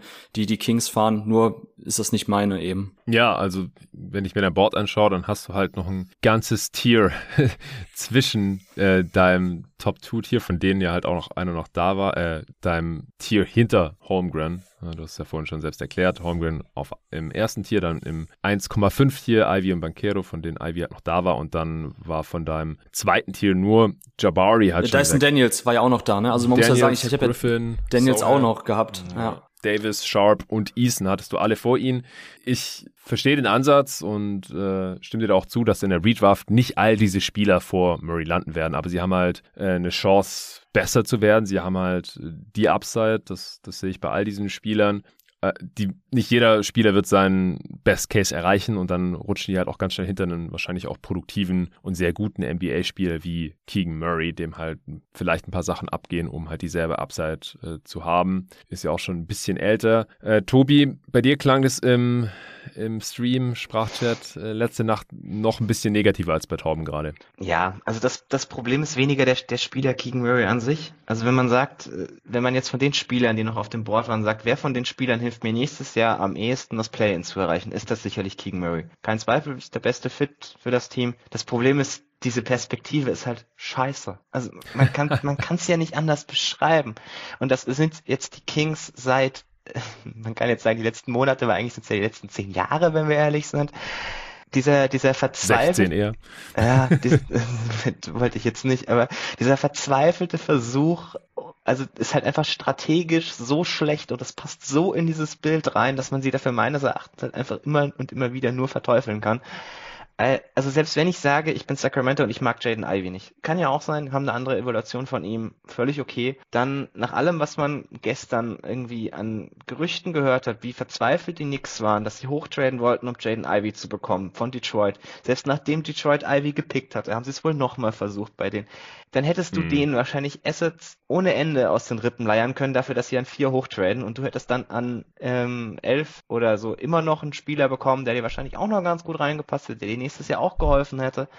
Nicht ganz so viel wie Murray sicherlich, aber das einfach strategisch so unfassbar viel besser gewesen wäre, dass halt allein der Hintergrund für mich den, den Pick absolut grausam macht, um ehrlich zu sein. Ja, das ist schon eine sehr starke Meinung. Ich bin super gespannt, wie, wie die Takes altern. Aber ja, also ich glaube, das mit Ivy, das könnte ihnen noch um die Ohren fliegen, es sei denn, Ivy ja, entwickelt sich nicht so wie und macht nicht das aus seinen Anlagen, was wir jetzt hier erwarten und äh, geht dann statt Richtung Star vielleicht eher Richtung Bench-Scorer oder sowas. Und Keegan Murray ist halt äh, für zwölf Jahre ein sehr guter Starter. Ähm, dann hat er natürlich den höheren Career Value gehabt im Endeffekt. Aber ja, ich glaube halt auch, die, die Kings hätten hier auf den BPA gehen sollen an vier, äh, um einfach vielleicht mal, um eine größere Chance zu haben, wieder aus ihrem jetzt schon, wie gesagt, 16 Saisons andauerndem Loch rauszukommen. Ja, die Pistons haben sich gefreut an fünf, das ist gerade angesprochen. Tobi, Ivy wollten ihnen anscheinend noch mindestens die Knicks noch gerne abnehmen. Aber den haben sie behalten. Also das ist ja auch ein geiler Fit mit Kate Cunningham. Also wir haben das gestern alle gefeiert, live, als es passiert ist. Äh, Ivy hat geheult wie ein Schlosshund. er kann es gar nicht glauben, dass er jetzt endlich in der NBA ist. Äh, auch sehr sympathisch ist das da mit seiner Mutter, Ex-NBA-Spielerin. Ja, das wird wahrscheinlich ein ziemliches Fest da in Detroit. Äh, oder Tobi? Also für mich waren die Pistons ja letztes Jahr schon also mein zweithäufigst geschautes League Pass Team und das äh, wird jetzt nochmal deutlich mehr werden. muss man schon sagen. Der, der Fit zwischen Ivy und Kate ist einfach absolut genial. Es gibt für ihn irgendwie keinen besseren Fit, diesen großen Ballhändler neben sich zu haben, der hauptsächlich ein Passer irgendwie, der ein überragender Passer ist, der ihn in Szene setzen kann, dass Ivy halt seine Downhill Gravity einfach komplett einsetzen kann, aber auch ein bisschen Pick and Roll laufen kann, etc. Da ist dann Kate auch kein Problem, wenn der mal Off-Ball auf dem Flügel steht und halt den Spacer spielt, weil er kann ja auch sehr, sehr gut werfen. Ich mag den Fit wirklich sehr, sehr gerne. Dann hat man auch noch Duran dazu bekommen, der da auch noch wirklich extrem gut reinpasst also der Draft war aus Detroit meines Erachtens ein absoluter Erfolg, sind für mich auch der mit Abstand größte Gewinner von dem Abend.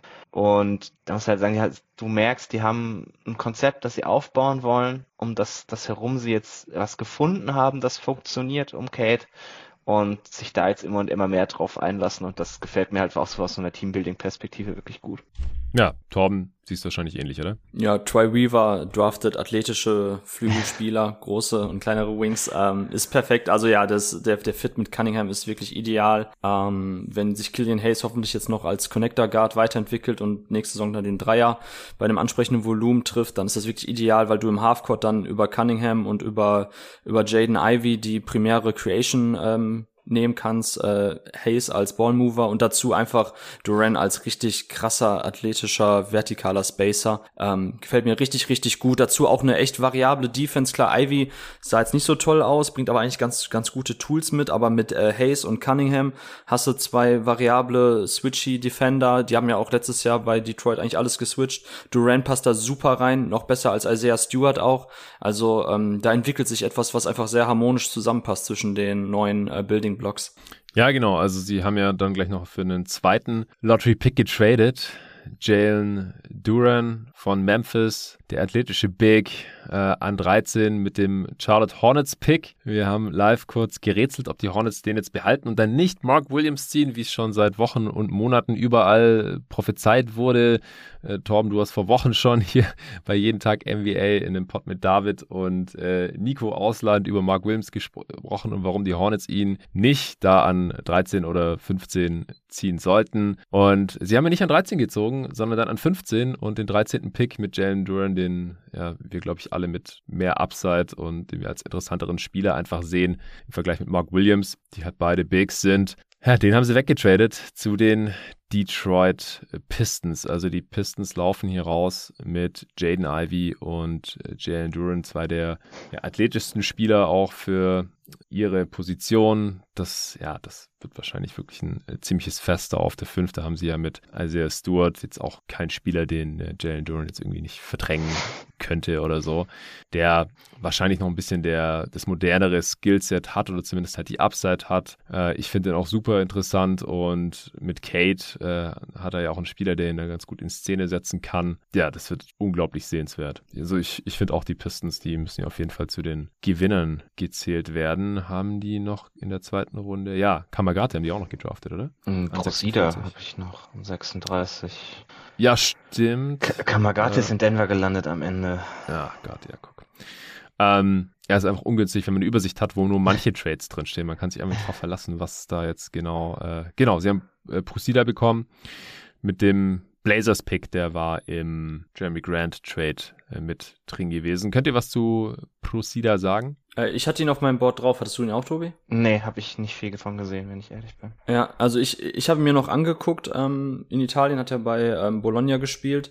Ist halt auch ein etwas längerer, athletischerer Shooter. Äh, hat mir sehr gut gefallen. Ich mag seine NBA-Projection eigentlich, also auch der Spielertyp. Ich bin ja auch dieses Jahr relativ stark nach den Archetypes gegangen, die ich da mir ein bisschen mal konzeptualisiert habe für mein Board. Und da passt Proceed eigentlich ganz gut rein. Ich habe ihn selber jetzt weiter hinten gehabt, ich muss mal schauen. Aber zumindest halt bei den ähm, sicheren Rotationsspieler-Wetten. Ähm, ich schau mal kurz nach. Ich hatte ihn zum Schluss an 46, okay.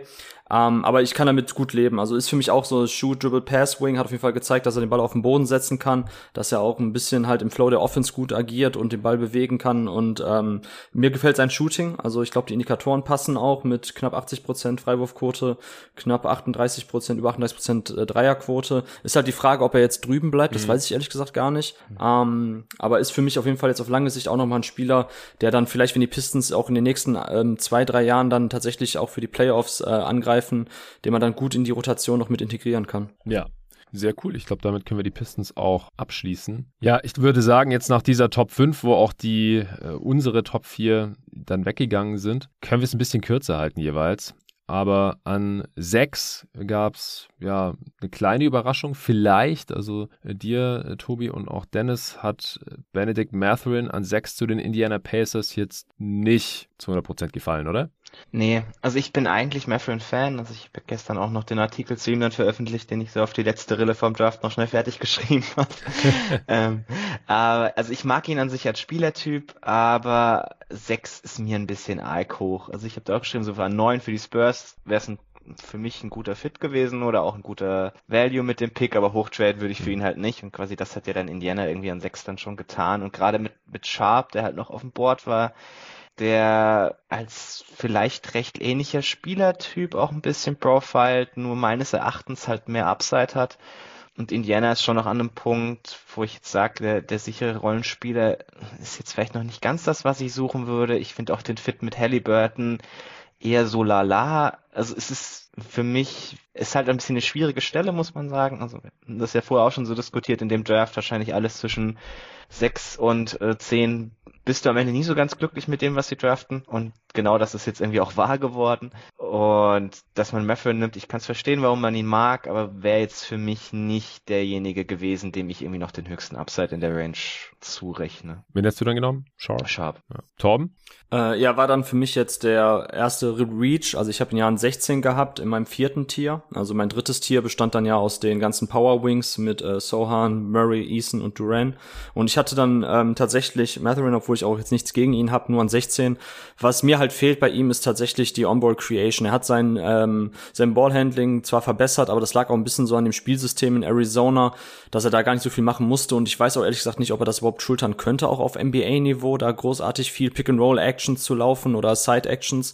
Ähm, ich kann es verstehen, dass sie ihn gepickt haben. Es war für mich der erste, also wenn wir jetzt die Kings ausklammern, der erste richtige, so ja, wir gehen jetzt lieber auf den Fit, statt jetzt vielleicht doch noch mal jemanden zu holen, der vielleicht ein bisschen paar spannendere, so wie Sharp halt ähm, Creation, Shotmaking Ansätze hat, weil ich finde ehrlich gesagt im Gegensatz zu Tobi finde ich den Fit herausragend, weil im Endeffekt die Pacers und Carlisle sehr viel davon machen, was auch ähm, die Wildcats gemacht haben mit Matherine, also in sehr vielen so äh, Corner Pin Actions, Via Screens, ähm, Flare Screen Aktionen einbauen, weil Matherine ist halt jemand, der mit seiner Athletik und mit seiner ähm, Geschwindigkeit halt gut um, um Blöcke kommt, ähm, gut sich in einfach abseits des, des Balles auch bewegen kann, gute Blöcke verkauft und dann eben, wenn er den Ball kriegt, sofort hochgehen kann, hat einen super weichen Wurf und ich glaube schon, dass er jemand ist, wo die Pacers und auch Carlisle bereit sind, ihn ähm, für die Offense ein bisschen so sehr spezifisch dann einzubinden. Und Halliburton dann äh, ist halt jemand, der Cutter gut bedienen kann, der halt auch ein gutes Gespür dafür hat, in den richtigen Momenten eben dann die Offscreen und Off-Movement-Shooter äh, zu bedienen. Und das wird Matherin bringen. Also diese Combo offensiv mag ich wirklich sehr. Also Matherin ist für mich die Frage, wie viel er in der On-Ball-Defense bringen kann. Die Tools sind da. Hm. Ähm, ich hätte ihn, wie gesagt, jetzt nicht genommen, ist für mich ein Reach, aber ich kann kann es verstehen. Also auch da, weil, wie Tobi gerade schon meinte, ist das natürlich jetzt auch so eine Position in der Draft gewesen, wo die Meinungen ein bisschen divergieren und das nicht mehr ganz so easy ist und nicht mehr so die klaren Kandidaten sind und dass eher dann auch eine philosophische Frage ist, möchte ich jetzt lieber so einen Roma Power Wing haben, möchte ich lieber einen Shooter haben, einen Scorer-Typ und ähm, wenn es jetzt, wie gesagt, nur um den offensiven Fit geht mit Halliburton und den Pacers, was die spielen wollen, was Carlisle spielen will und auch das Alter bei Matherin als relativ junger Sophomore passt ja, ähm, kann ich das schon verstehen, die Vision dahinter runter. Aber ich hätte ihn halt nicht genommen, weil mir da schon noch die Onboard Creation und ähm, auch ein bisschen Star-Upside fehlt. Und die können die Pacers schon noch relativ gut gebrauchen. Also von daher wäre für mich auch jetzt Johnny Davis oder Sharp ähm, oder Dyson Daniels eine bessere Wahl gewesen. Hm, ja, das ist nachvollziehbar. Die äh, Pacers haben ja aber noch mit dem 48. Pick der Minnesota Timberwolves Kendall Brown bekommen, den ja auch viele noch als Erstrundenmaterial gesehen hatten. Der ist im Verlauf seiner College-Saison ein bisschen abgefallen, gerade im Vergleich zu seinem Teammate Jeremy Sohan. Er war äh, Top 10 Recruit noch gewesen und den jetzt noch an 48 zu bekommen. Wie gefällt dir das, Tobi?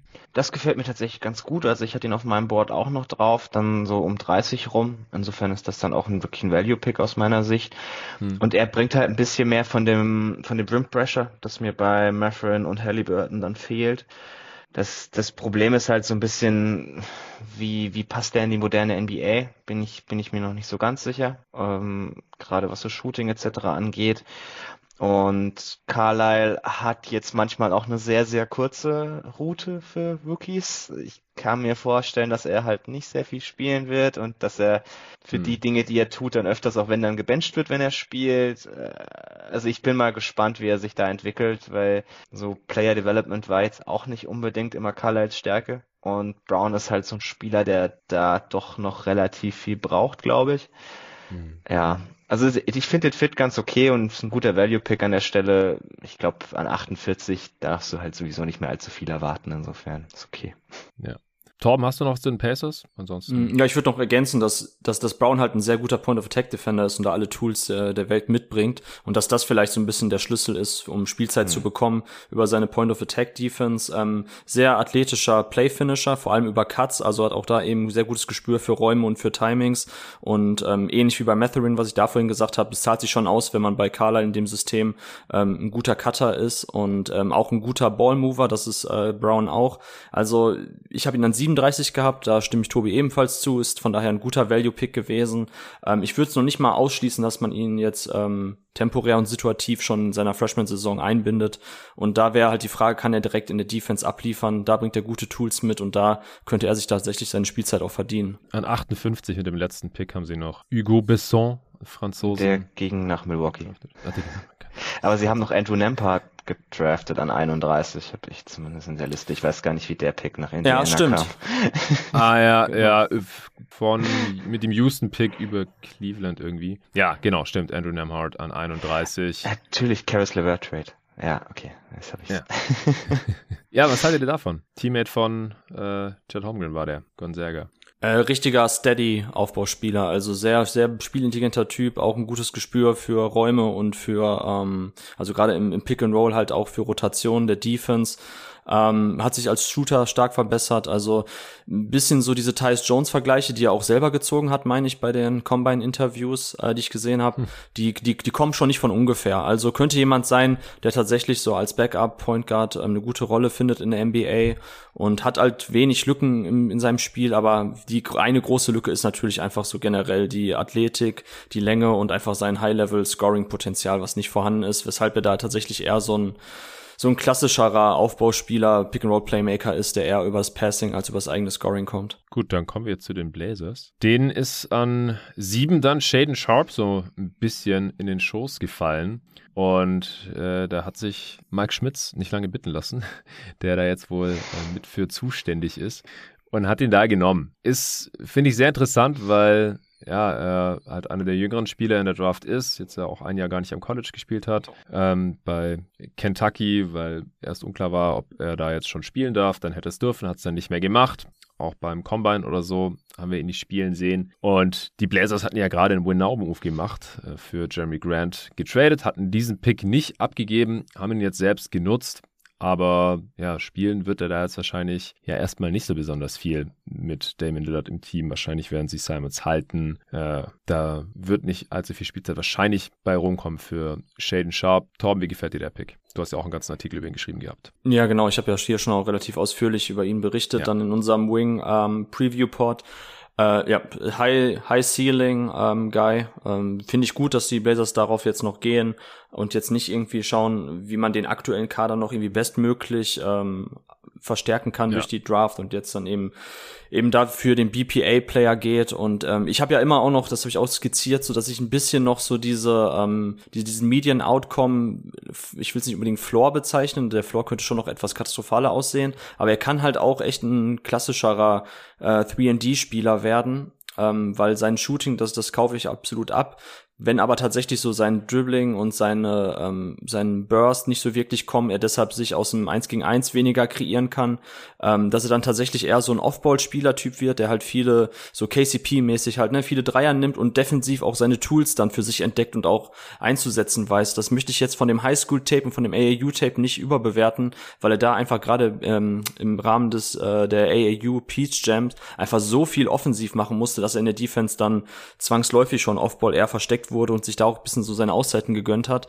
Aber wenn er da seine Tools ähm, einsetzen kann, seine athletischen Tools und auch seine Länge ne, mit fast äh, 7 Foot Wingspan, bringt ja auch eine gute ähm, Winglänge mit, mhm. dann sehe ich da auch noch die Möglichkeit, dass für ihn Richtung 3D äh, Wing geht. Ansonsten klar, wenn er tatsächlich One-on-One -on -one sich mehr kreieren kann, dann hast du plötzlich einen richtig dynamischen, geilen On-Ball-Creator, der äh, auch aus 10, 11 Meter Entfernung noch ähm, zuverlässig die Dreier trifft und dadurch auch ein Pick-and-Roll unfassbar gefährlich ist. Ja. Tobi, hat dir auch gefallen? Ja, also kann ich nicht viel hinzufügen, war bei mir auch deutlich jetzt der beste Spieler was du gesagt hast, ist halt auch richtig. Ich weiß nicht so ganz, wo die Blazers jetzt hinwollen, aber das ist dann, glaube ich, an dem Punkt im Draft gehst du halt doch noch eher da drauf, ist jetzt der Spieler, den ja. wir halt haben wollen und dann schauen wir weiter. Ja, genau. Also der wird ja auch seinen Draft Value wahrscheinlich erstmal noch behalten. Ähm, Trade Value, meine ich, äh, falls die Blazers noch irgendwie einen Win-Now-Move machen wollen oder so. An 57 haben die noch Jabari Walker gedraftet. Das ist jetzt ein Spieler, der ja wahrscheinlich eher auch ein, Teamlead noch irgendwie erfüllt. So große Wings kann man nie genug von haben.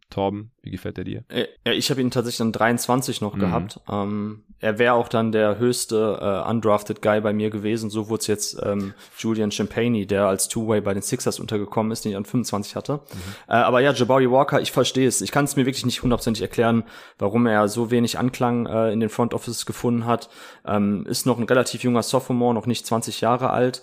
Ähm, unfassbar physischer, bulliger 3D-Spieler, der halt auch so dieser, dieser Roma-Typ ähm, in der Defense ist und vorne auf jeden Fall den Dreier treffen kann. Bei Colorado, wenn er da ein bisschen On-Ball mal versucht hat, so, das ist, glaube ich, nicht sein Spiel. Ähm, für mich deshalb auch in sehr eng, in sehr enger gefasster Definition 3D, da sehe ich ihn schon und da hatten wir uns ja auch lange schon drüber unterhalten, Jonathan, wie, wie, wie wertvoll diese Spieler sein können.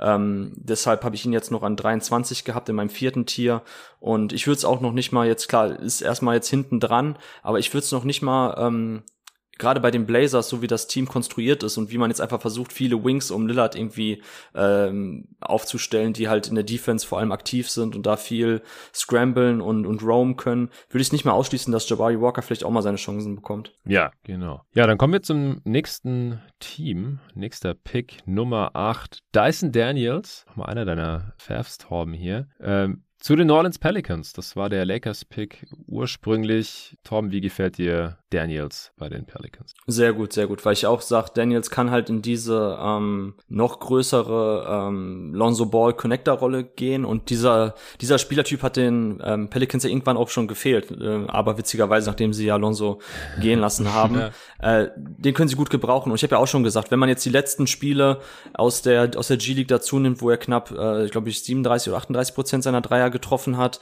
Ähm, bei Australien ist der Dreier ganz ordentlich gefallen. Ähm, früher in der australischen Liga, bei Victoria war er, glaube ich, da war das auch okay. Und dazu halt noch dieser unfassbar gute Touch aus der Midrange bei den Floatern. Ähm, Freiwürfe sah ein bisschen funky jetzt aus, die Quote. Aber ich würde halt nicht ausschließen, dass Dyson Daniels echt zumindest ein durchschnittlicher bis überdurchschnittlicher Shooter wird, gerade aus dem Catch and Shoot. Und dazu halt, äh, ich meine, Six Foot Eight äh, Playmaker mit sehr, sehr guten Passing-Instinkten, die aus verschiedenen Spots eben auch attackieren können, ähm, die sekundäres Playmaking übernehmen können, die aber selber auch die, die Sets initiieren können. Äh, das hat den, das hat den Pelicans gefehlt, weil so ein Spielertyp auch neben Zion, neben Ingram und neben McCallum bestehen kann und da auch ein Need erfüllt und dazu halt noch so ein, auch ein hohes Ceiling hat, weil für mich ist, wenn er tatsächlich so dieses Rim Pressure Ding noch besser ausfüllen kann und er auch ein bisschen lernt jetzt mit seinem größeren Körper zurechtzukommen, weil er hatte ja jetzt einen krassen Entwicklungsschub noch in den letzten anderthalb Jahren genommen, ähm, dann würde ich es eben nicht ausschließen, dass er tatsächlich auch noch ein Ceiling hat, was dann tatsächlich Richtung Advantage Creator und äh, Primary Playmaker geht und das wäre halt so wertvoll noch für die Pelicans, wenn sie da einen kriegen. Ähm, also super, super äh, Pick BPA für mich, aber auch der Fit passt. Ja, du hattest ihn sogar noch ein bisschen höher. An ich hatte ihn an, an vier gehabt, genau, genau. Hab ich ja gesagt. Also ich habe tatsächlich noch ähm, meine Advantage Creator Wetten mit äh, Ivy an zwei, Banquero an drei und da habe ich dann Dyson Daniels auch noch dazu genommen an vier. Also war für mich auch noch tatsächlich in diesem Tier. Klar, vielleicht ein bisschen hinten dran zu Ivy und Banquero, aber ich, ich im Gegensatz zu anderen Jungs, ich sehe da tatsächlich noch so dieses Ceiling, weil ich einfach dem Wurf mehr vertraue und ähm, eben glaube, dass allein die, Körperlänge, also six foot eight, zusammen mit diesen ähm, Möglichkeiten zu kreieren kreieren. Das ist, also das ist einfach so unfassbar wertvoll. Ähm, deshalb habe ich ihn halt auch in Sachen Ceiling noch etwas höher gesetzt. Ja, ich, ich habe blöderweise hier äh, das, was du mir ähm, zum Korrektur lesen fürs Feedback so, geschickt okay, hattest ja. noch. Das, da hast du danach nochmal ein Update gemacht. Äh, ich, ich, sollte mal genau. das, was du letztendlich getweetet hast, hier, hier öffnen. Sorry. Äh, aber ich weiß, äh, Tobi, du bist nicht ganz so positiv, was Dyson Daniels angeht. Wir ja, also ich, ich hatte ein bisschen mehr Fragezeichen, was das Shooting angeht, als Torben, wobei man da halt sagen muss, es gab jetzt die letzten Jahre kein Team, das mehr Erfolg damit hatte, irgendwie das Shooting ihrer Spieler zu entwickeln als New Orleans. Insofern, ich glaube, allein in der Hinsicht ist der Fit halt auch für ihn absolut perfekt, weil er sich auf, auf die Dinge konzentrieren kann, die er erstmal auf jeden Fall noch verbessern muss, direkt in eine Rolle slidet, die halt perfekt in dieses Team reinpasst. Also ich habe auch, wo, wo die Pelicans dran waren an acht, habe ich auch gesagt, wir sollten jetzt eigentlich Dyson picken und das passt schon also wirklich ganz gut da rein. Ähm, insofern finde ich das aus beiderlei Hinsicht, sowohl aus New Orleans Sicht, aber auch aus der Sicht vor allem von Daniels selber ziemlich genial, dass er da gelandet ist. Ja, Gefällt mir auch richtig gut. Äh, ansonsten haben die Pelicans noch EJ Liddell draften können. An 41. Ich finde der Stil. Ja, der passt ja, da extrem absolut. gut rein. Ja. Also gefällt mir auch richtig gut. Äh, wir haben ihn in der ersten Runde in der Mockdraft genommen. Ich, ich habe den auch mit seinem Skillset als Erstrunden-Pick gesehen und äh, der ist dann ziemlich geslidet. Aber ja, ihr habt jetzt beide auch gerade schon wie aus der Pistole geschossen, Stil gesagt. Ich, ich glaube, müssen wir nicht mehr so viel dazu sagen. Ähm, ich weiß nicht, wer von euch will noch kurz umreißen, wieso Liddell hier so gut reinpasst? Hm, Tobi, mach du ruhig. Ich hatte ja gerade ein bisschen mehr zu leisten. ja, also ich habe Liddell an 22. Er ist halt auch so ein Spielertyp von genau dem, was du irgendwie in der modernen NBA suchst. Der ein, äh, der halt reinslidet einfach in ein Lineup, gerade wenn du sagst, er spielt neben Zion und das dann so ein bisschen dein ja. Small Ball Lineup ist, finde ich das halt ziemlich genial miteinander. Und also ich kann, wir, wir saßen ja gestern Abend da und haben uns die ganze Zeit gefragt, wann geht der denn jetzt? Wann geht der denn jetzt? Und also auch auf Twitter so, du hast mehrere Leute irgendwie gesehen, irgendwie so Nakais danken oder so, hä, warum ist EJ Liddell noch nicht weg? Also wenn du das von so einer breiten Masse von Leuten bekommst, die, die halt auf diesen NBA-Fokus haben, merkst du halt, wie sehr dieses Skillset einfach in die moderne NBA passt. Ja, perfekt zusammengefasst. Sonst hatten die Pelicans keinen Pick mehr, oder? Sie haben an 52 noch Carlo Matkovic gedraftet. Ah ja, ja, stimmt. Da ja, bin den ich jetzt wieder raus. Mitspieler von Jovic, von, von Mega. Ja, Torben, kannst du auch nichts zu sagen? Nee, da kann ich tatsächlich auch nichts zu sagen. Ja, dann unterlassen wir das. Ich glaube, bei einem Pick in den 50ern ist es auch okay, der vielleicht auch erst gestasht wird. Mal sehen. Dann kommen wir jetzt zum nächsten Pick. Das sind die San Antonio Spurs, Tobi. Jeremy Sohan ist es geworden. Du fandst den Pick okay im Endeffekt. Ja, also wie gesagt, wir haben es ja vorhin schon mal so, ich war in der Range halt so an dem Punkt, wo ich sagte, ich glaube nicht, dass es irgendeinen Pick gibt, der mich da volle Kanne aus dem Hocker reißen wird. Der einzige wäre halt AJ Griffin gewesen und so weit wie der jetzt gefallen ist, muss man da leider davon ausgehen, dass da irgendwas in den Medicals ist, das nicht so ganz angenehm aussieht und dann denke ich mir halt auch ja. so, ja gut, dann ist das jetzt auch niemand, wo ich wo ich jetzt irgendwie schreiend jubeln würde und dann ist Sohan halt vom Fit her ziemlich perfekt aus, ein klassischer Spurs-Spieler mit der, mit der Defense, die er mitbringt, mit dieser Spielintelligenz. Er ist sehr jung, also ist auch gerade so an einem Punkt, wo die Spurs halt sind in ihrem Retooling-Prozess, dass sie sich jetzt drei junge Spieler reingeholt haben. Sie haben auch noch Branham an 20 und Black Wesley an 25 bekommen, mhm. die allesamt in meinen Augen wirklich sehr, sehr viel Upside haben, die allesamt eher ein bisschen tiefer, glaube ich, äh, ein bisschen höher auf meinem Board waren, als das, wo sie jetzt wegging. Mal abgesehen von Sohan, der ungefähr da ist, wo ich ihn hatte, aber auch Branham und Wesley vor allem hatte ich noch mal ein bisschen höher. Und dann halt so gerade so der, der Fit, wo du halt sagst, es sind drei sehr unterschiedliche Spielertypen, die sehr unterschiedliche Dinge mitbringen. Branham mehr so dieser Pull-Up-Shooter, der, der glaube ich jetzt in eine, in eine gute zweite Rolle neben DeJounte reinpasst. Black Wesley, der nach Belieben immer zum Korb kommt der ganze Rest von seinem Spiel ist ein bisschen wild, aber da traue ich den Spurs halt auch zu, dass sie ihn ein bisschen einnorden, gerade sein Shooting hinbekommen, weil Touch hat er, nur die Shooting-Bewegung ist halt vollkommen inkonstant, das ist jedes Mal irgendwie was anderes. Aber wenn du dann halt so den ganzen Abend hast, dann merkst du halt, okay, die Spurs haben ein Bild davon, wo sie hinwollen, wie sie dieses Retooling jetzt vorantreiben wollen. Und das haben sie mit den drei Picks jetzt, glaube ich, ziemlich gut gemacht. Ja, sehr schön. Äh, Torben, wie gefällt dir die Draft der Spurs? Kannst du dich anschließen? Ja, ich fand sie sehr gut. Also ich hatte äh, Branham auch nicht ganz verstanden, warum er ein bisschen geslidet ist, weil ich finde, als Spielertyp passt er sehr, sehr gut in die moderne NBA. So als Off-Guard, ähm, Shoot, Dribble, Pass, Wing, der in verschiedenen Sets eingebunden werden kann. Also gerade so diese ganzen Dribble-Handoff-Geschichten, Miami, Chicago, ähm, Plays, die ja viel gelaufen werden, da passt er super rein. Er ist ein guter Catch-and-Shoot-Schütze, also sorgt auch für Spacing, aber kann eben dann auch so so Second Side Actions eben äh, daraus kreieren und die Korb attackieren und Plays machen und Also seine Produktion für das Alter, also als Freshman halt die Zahlen aufzulegen, die er aufgelegt hat, ähm, spricht auch schon für eine hohe Upside, vielleicht auch eine höhere Upside, als man denkt. Äh, von daher auch die, ähm, also gerade jetzt den Abaji und Cleveland Pick, so das, das wäre für mich ein No-Brainer gewesen, da Branham zu ziehen. Wenn man jetzt schon sagt bei Griffin, oh, das ist mir zu unsicher mit den Medicals, aber da hätte der schon wie die Faust aufs Auge gepasst.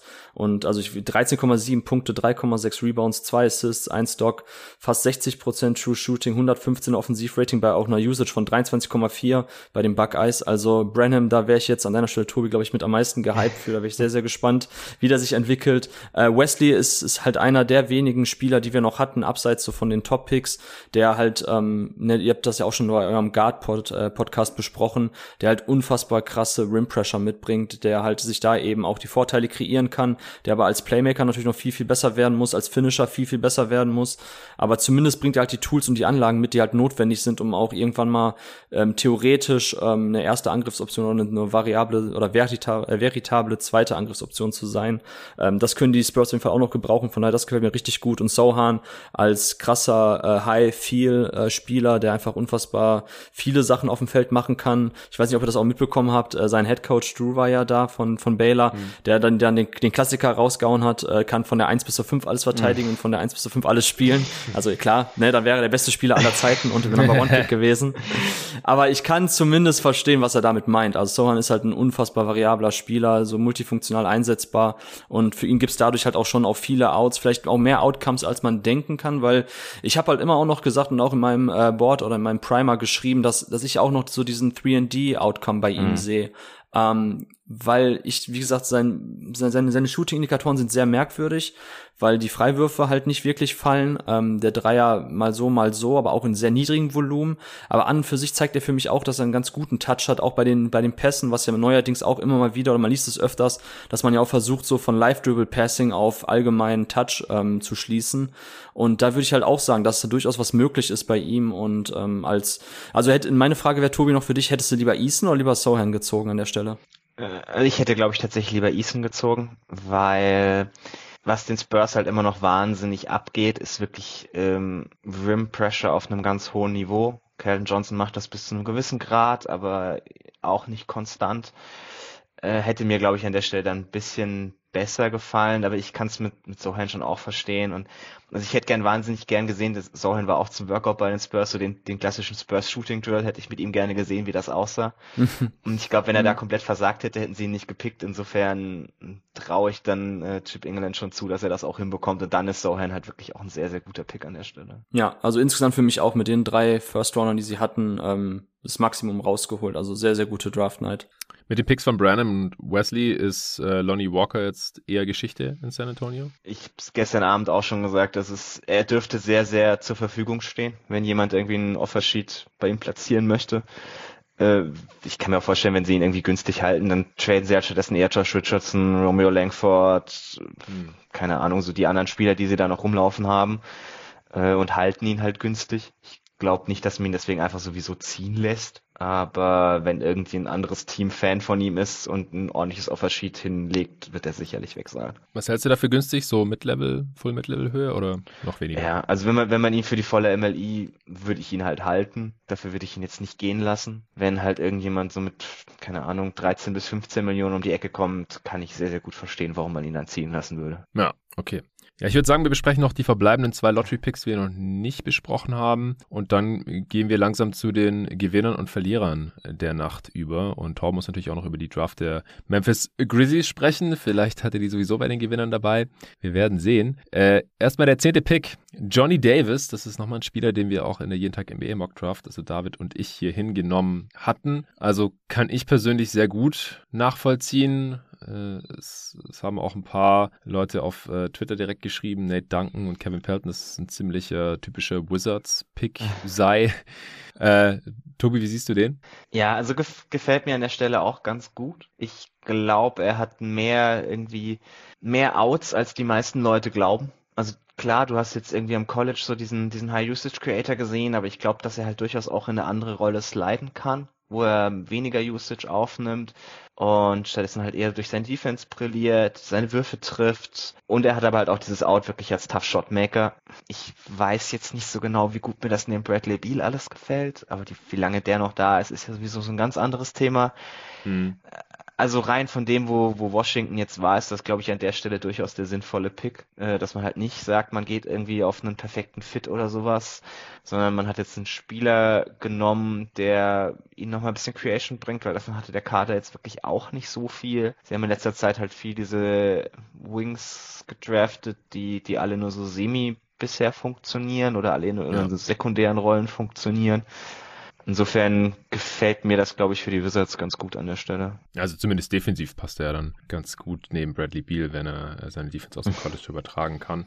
Torben? Ja, gab für mich nur zwei Kandidaten an der Stelle mit äh, Johnny Davis und AJ Griffin und ich habe es ja auch irgendwann gesagt mit AJ, das macht mir schon ein bisschen Sorgen. Mhm. Äh, ist halt die Frage, ob das so ein Schneeballeffekt war, dass halt ein, zwei Teams abgeschreckt waren mhm. und dann die anderen Teams dadurch ausskeptisch wurden und lieber auf ihr eigenes Board jetzt vertraut haben, wo sie ihn schon gar nicht mehr drauf hatten, auch vielleicht an der Stelle. Das, deshalb ist er geslidet. Ähm, weil dann wäre für mich, wenn wir Griffin ausklammern, Davis an der Stelle der klare BPA gewesen. Und ähm, ich muss auch sagen, ich glaube, man darf da tatsächlich jetzt nicht so die nackten Zahlen der letzten Saison nehmen. Also war ja in fast allen ähm, Playtypes unterdurchschnittlich effizient, aber hatte halt auch so eine krasse Last zu schultern, Davis. Und mir gefällt eigentlich seine Rim Pressure, mir gefällt sein Midrange Game. Äh, ich glaube eigentlich, dass er ein ganz ordentlicher Shooter ist, gerade wenn andere kreieren und er dann tatsächlich auch mal ein bisschen so ein paar Spot-Ups nehmen kann und daraus dann auch vielleicht eben Closets attackieren kann. Also ist ein variabler Offensivspieler, der Frame gefällt mir, sehr funktionaler Athlet. Also ist nicht der ganz krasse High-Level-Jumper, aber hat halt ein sehr gutes Timing, ist halt ein relativ explosiver Leaper, kann dadurch halt auch nochmal gerade in der Defense paar Aktionen einräumen und äh, ich finde auf jeden Fall nach der Draft, die die Wizards die letzten Jahre hatten, also ich meine Hashimura, Corey Kispert, also da muss ich jetzt sagen, ich finde es nicht, dass es das eine typische Wizards Draft ist, ich fand die letzten ziemlich scheiße und die, und die fand ich, und die fand ich jetzt ganz gut eigentlich. Ja, auf die haben sie auch gepickt. Ja, also ich finde auch, wie gesagt, passt die sehr gut rein, gefällt mir richtig gut an der Stelle. Ja, AJ Griffin haben es, glaube ich, noch gar nicht gesagt für die Hörer, die jetzt heute noch gar nicht die Picks selbst angeschaut haben. AJ Griffin ist auf 16 gefallen, aus der Lottery raus bis zu den Atlanta Hawks. Kommen wir vielleicht nachher noch irgendwie dazu. Jetzt der letzte Pick der Lottery, Cleveland Cavaliers. Äh, Tom, du hast vorhin schon kurz erwähnt. Sie haben Uchai Agbaji genommen. Den haben wir besprochen. Das war äh, einer der ältesten Spieler. Ich glaube, der zweitälteste, äh, die wir besprochen haben. Im Endeffekt war es, glaube ich, auch sogar der älteste. In dem Pot. Also, ja, sollte einigermaßen NBA-ready sein. Ja, ist ein Wing. Die Cavs brauchen da noch Spielermaterial, die auch mal einen Wurf treffen können. Aber äh, Torben, du bist sicherlich kein Fan, ihn hier noch in der Lottery genommen zu haben, oder? Es ist ein Katastrophenpick, muss ich ganz klar so sagen. Also das, da darf man sich jetzt auch nicht, äh, also ich möchte ganz klarstellen, dass ich damit nicht sagen will, dass Akbaji kein NBA-Spieler ist. Also gerade auch gemäß ne, dieser Sun Coast Fallacy, dass man eben sagt, wenn die schon jetzt einen Lottery-Pick auf ihn verwenden, haben die auch Interesse daran, ihn spielen zu lassen, ihm Entwicklungschancen zu geben, mhm. On-Ball-Raps. Und er ist ja auch ein Spielertyp, der in einer Spezialistenrolle, also sprich Spot-Up-Dreier, ein bisschen halt auf, äh, auf der Weak-Side stehen, dann eben die, die Kick-Out-Pässe dann halt kriegen und einnetzen. Das kann er schon bringen. Dazu ist er halt auch ein ganz guter Athlet. Also gerade im Open Court, so Transition Offense und Transition Defense kann er gut mitlaufen. Aber ist halt einer von diesen Spielertypen oder gerade auch mit dem Alter, was er jetzt mitbringt, ne, die eigentlich schnell nicht mehr so diese College-Produktion ähm, auf die Beine kriegen, weil es einfach jetzt eine komplett andere Rolle ist. Er war halt nachher ein High-Volume-Scorer, für den die Plays gelaufen worden sind bei Kansas.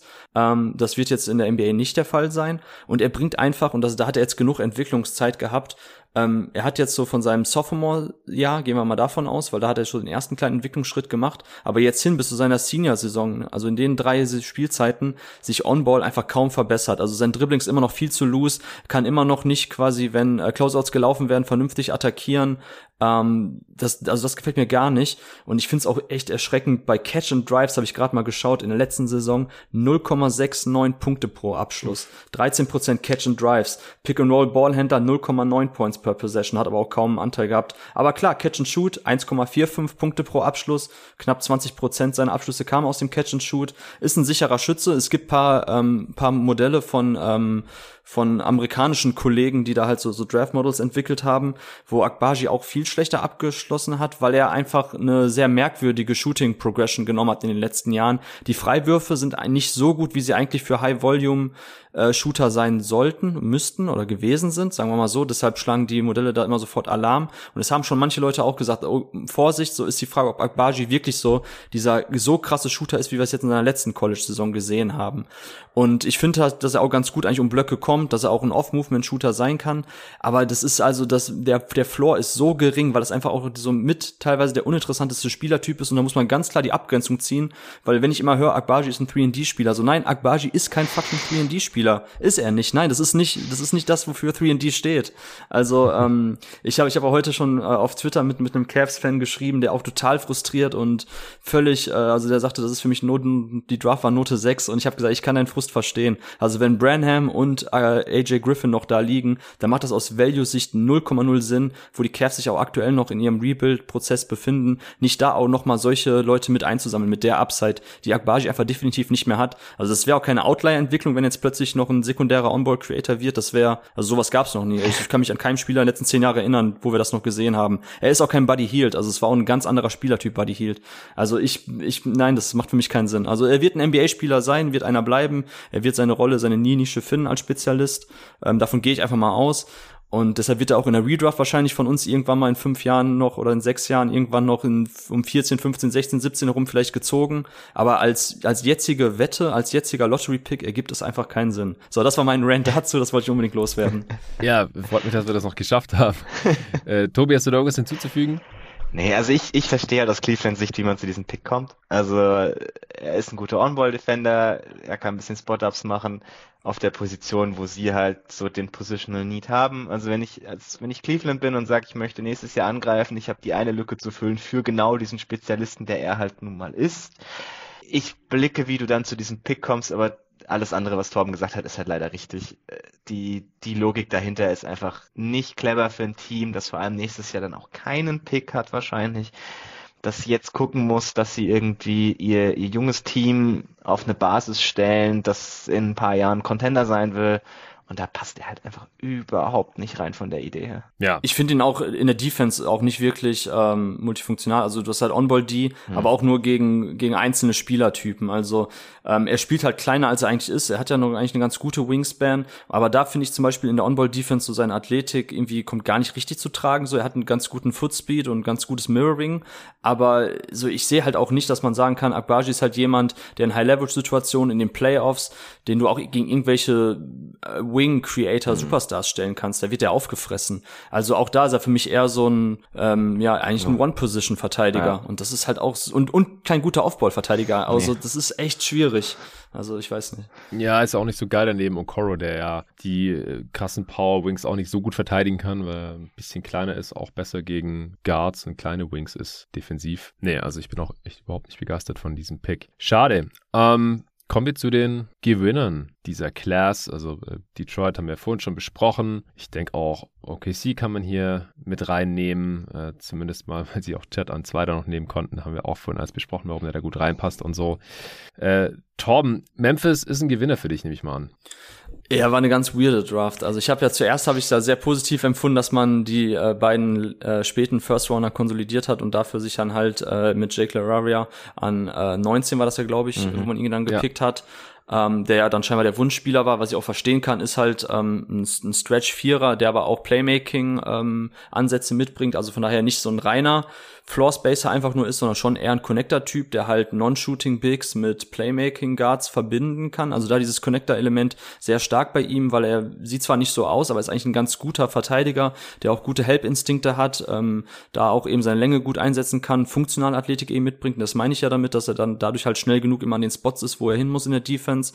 Ähm, ist ein smarter Spieler, also das passt echt gut zu den Grizzlies. Und dass sie dann nachher aber noch so aktiv waren, hätte ich nicht gedacht. Ähm, das fand ich dann komisch. Man hat ja dann tatsächlich noch noch weitere Trades auch getätigt. Ähm, David Roddy, wo ihr, glaube ich, alle kurzzeitig überfragt wart. Ich hatte ihn tatsächlich auch auf meinem Board, ich habe ihn noch mit reingenommen. Ist halt ein ganz, ganz ähm, merkwürdiger Spielertyp, den wir auch sehr selten sehen.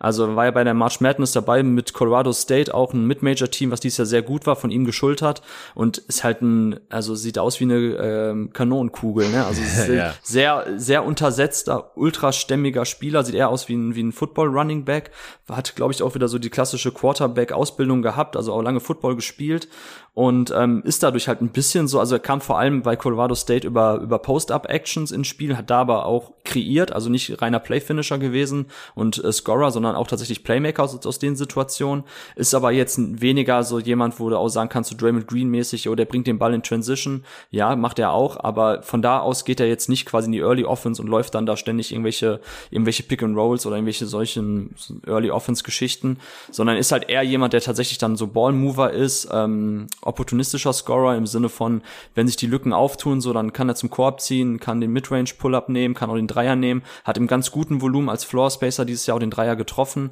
Ähm, also ist auf jeden Fall ein so one of a kind, würde ich sagen. Ich ich habe ich hab auch wirklich jetzt keinen richtigen Spielervergleich für Roddy, aber dass die Grizzlies ihn jetzt gepickt haben, finde ich schon sehr ähm, bezeichnend. Also ich glaube, da hat man einen Plan für ihn ähm, oder zumindest passt er auch ganz gut in die Sachen rein, die man äh, laufen will in der Offense neben Morant. Ähm, und dann, was ich halt stark fand, ist, dass man mit Kennedy Chandler ja. jetzt noch eine Backup-Lösung geholt hat, falls äh, Tyus Jones geht. Ich glaube, da hattet ihr sogar auch die Vergleiche gezogen in eurem Pod. Ähm, Kennedy Chandler, das, genau, was ich noch ergänzen wollte, ihr hattet ja gesagt, er ist halt ein sehr kleiner Spieler, die vor allem defensiv dann immer Probleme kriegen und normalerweise Six-Foot-Guards bleiben nicht lange in der NBA oder gibt halt nur wenig positive Beispiele. Warum Kennedy Chandler vielleicht ähm, anders sein könnte. Es gibt halt nicht viele Spieler, die ähm, die so eine funktionale Athletik und Länge haben. Also er hat ja eine, eine relativ krasse mhm. Wingspan für seine Körpergröße. Ich glaube 6'6, 6'5, irgendwie so um den Dreh. 6'5, genau. Und ähm, hatte jetzt schlussendlich eine Steal Percentage von 4 und eine Block Percentage von 1, also knapp über 1. Am Anfang der Saison lag, lag die sogar noch über 2.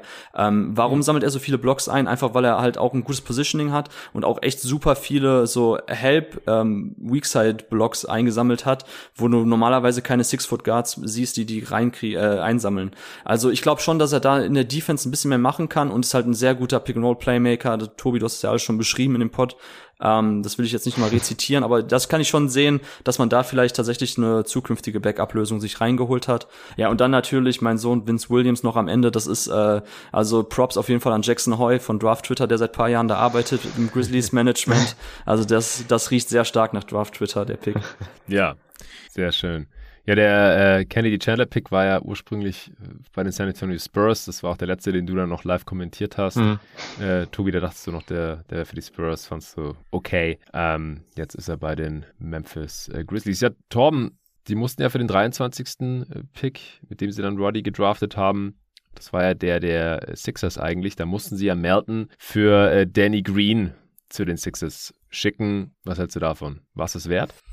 Ah, boah, ja, gut, ja, gute Frage. Ich bin ja ein riesen Melton-Fan. Das tat natürlich schon weh im ersten Augenblick. Ähm, ich kann aber auch sehen, dass Melton in der Langzeitplanung ähm, jetzt nicht mehr die Riesenrolle gespielt hat, weil einfach auch sein ähm, sein Fit zusammen mit Bane und Morant nicht super gut war. Da hat tatsächlich Tyus Jones in dem äh, Dreiguard-Lineup besser funktioniert. Ähm, man hat halt noch paar andere Lösungen für Point-of-Attack-Defense, auch wenn Meltner sehr stark war. Aber klar, wie gesagt, er war einer der, der besten Shooter, die die Grizzlies jetzt letzten Jahre hatten. Am Ende mehr als 10 3 auf 100 Possessions, High-Volume-Shooter mit, mit, mit sehr guter Effizienz. Das war natürlich schon für dieses Grizzlies-Team sehr, sehr wichtig.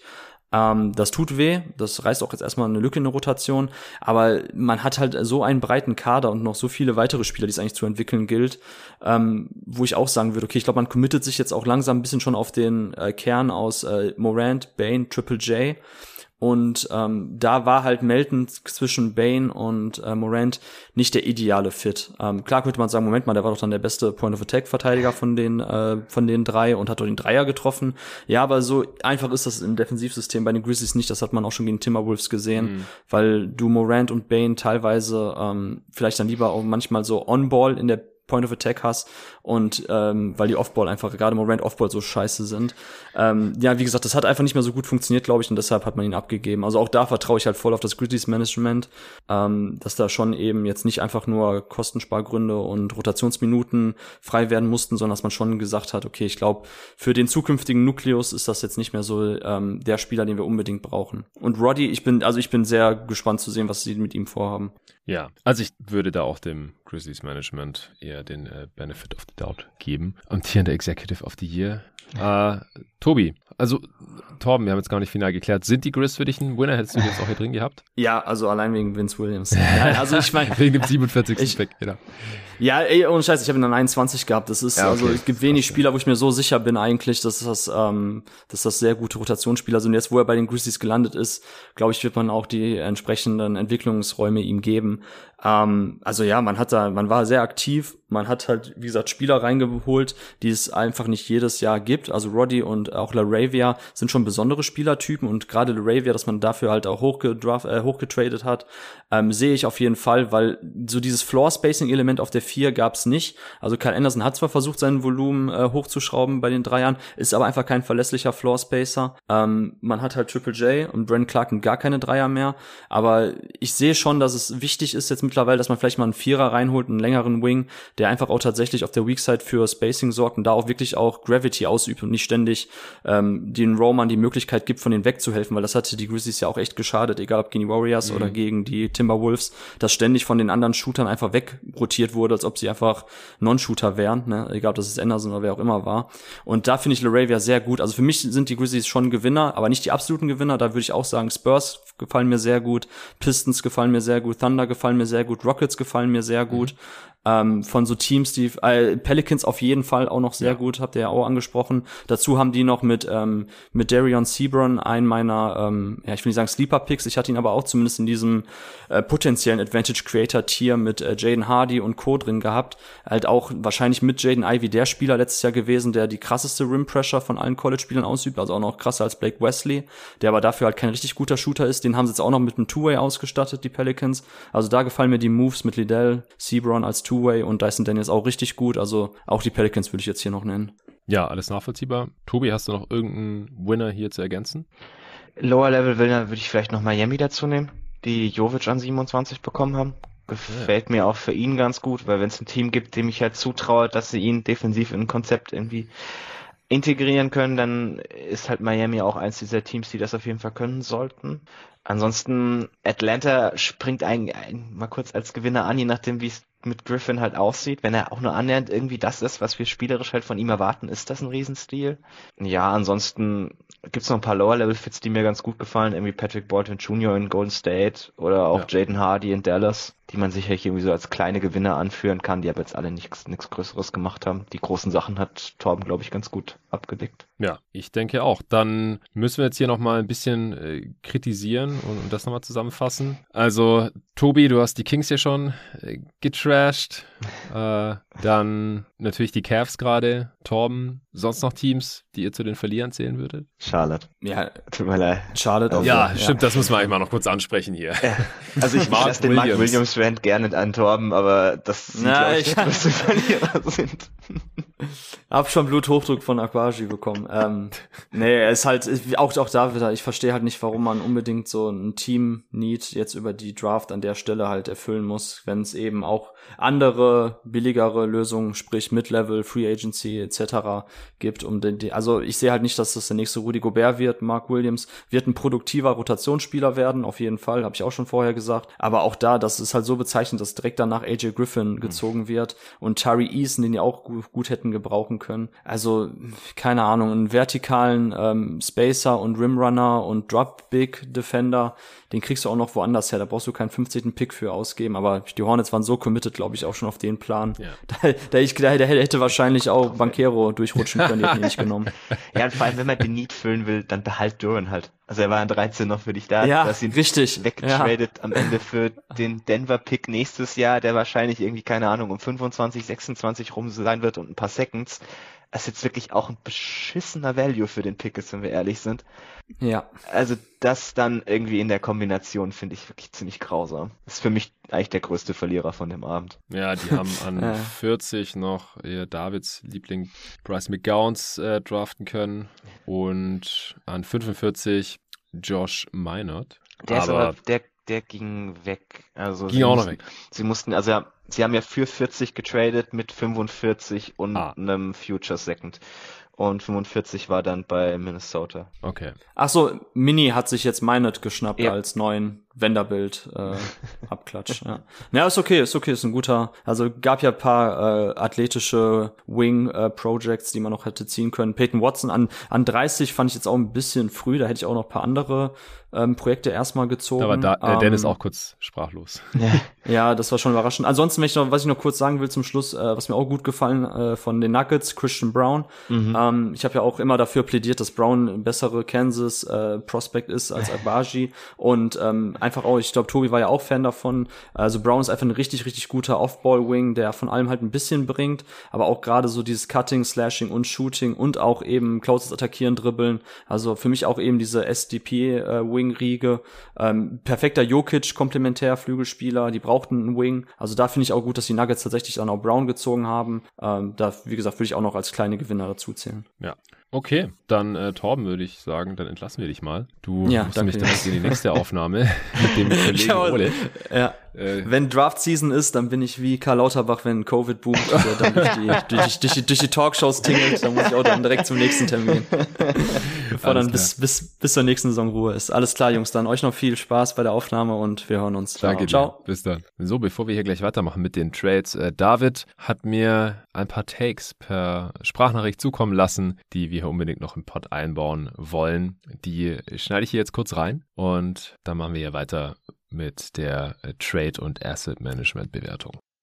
Hey, was geht? Tut mir leid, dass ich jetzt doch nicht dabei sein kann, aber ich musste natürlich noch ein paar Takes loswerden. Äh, als erstes Paulo Vancaro, natürlich an 1.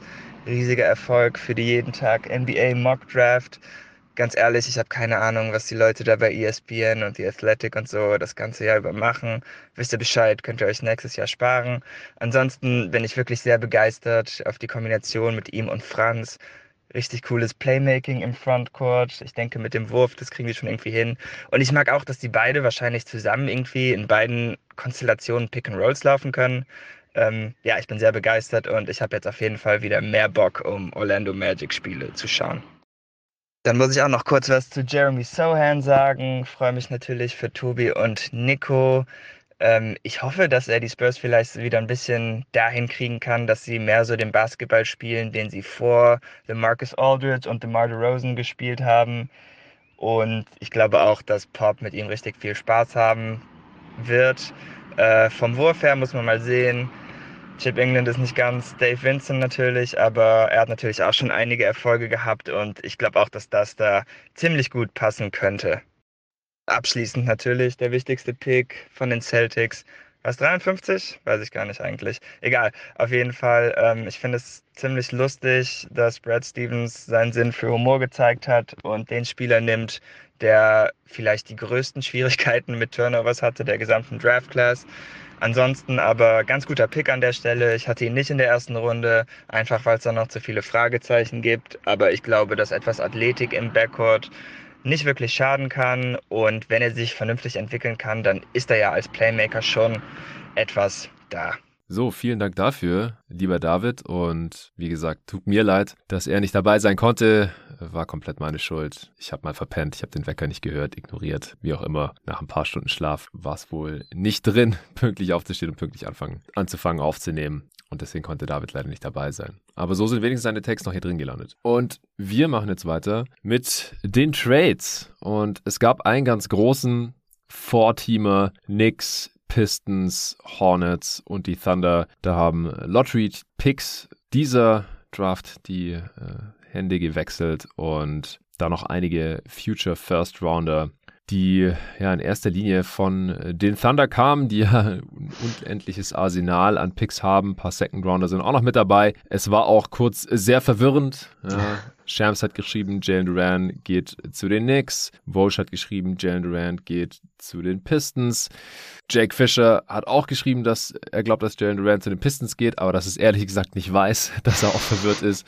Sieht man sonst auch selten von so einem Newsbreaker. Auch wenn Jake Fisher natürlich äh, noch nicht ganz so groß ist, nicht annähernd so groß ist wie Shams von The Athletic und Walsh von ESPN. Jake Fisher ist von Bleacher Report und hat sich da in den letzten ein, zwei Saisons vor allem einen Namen gemacht.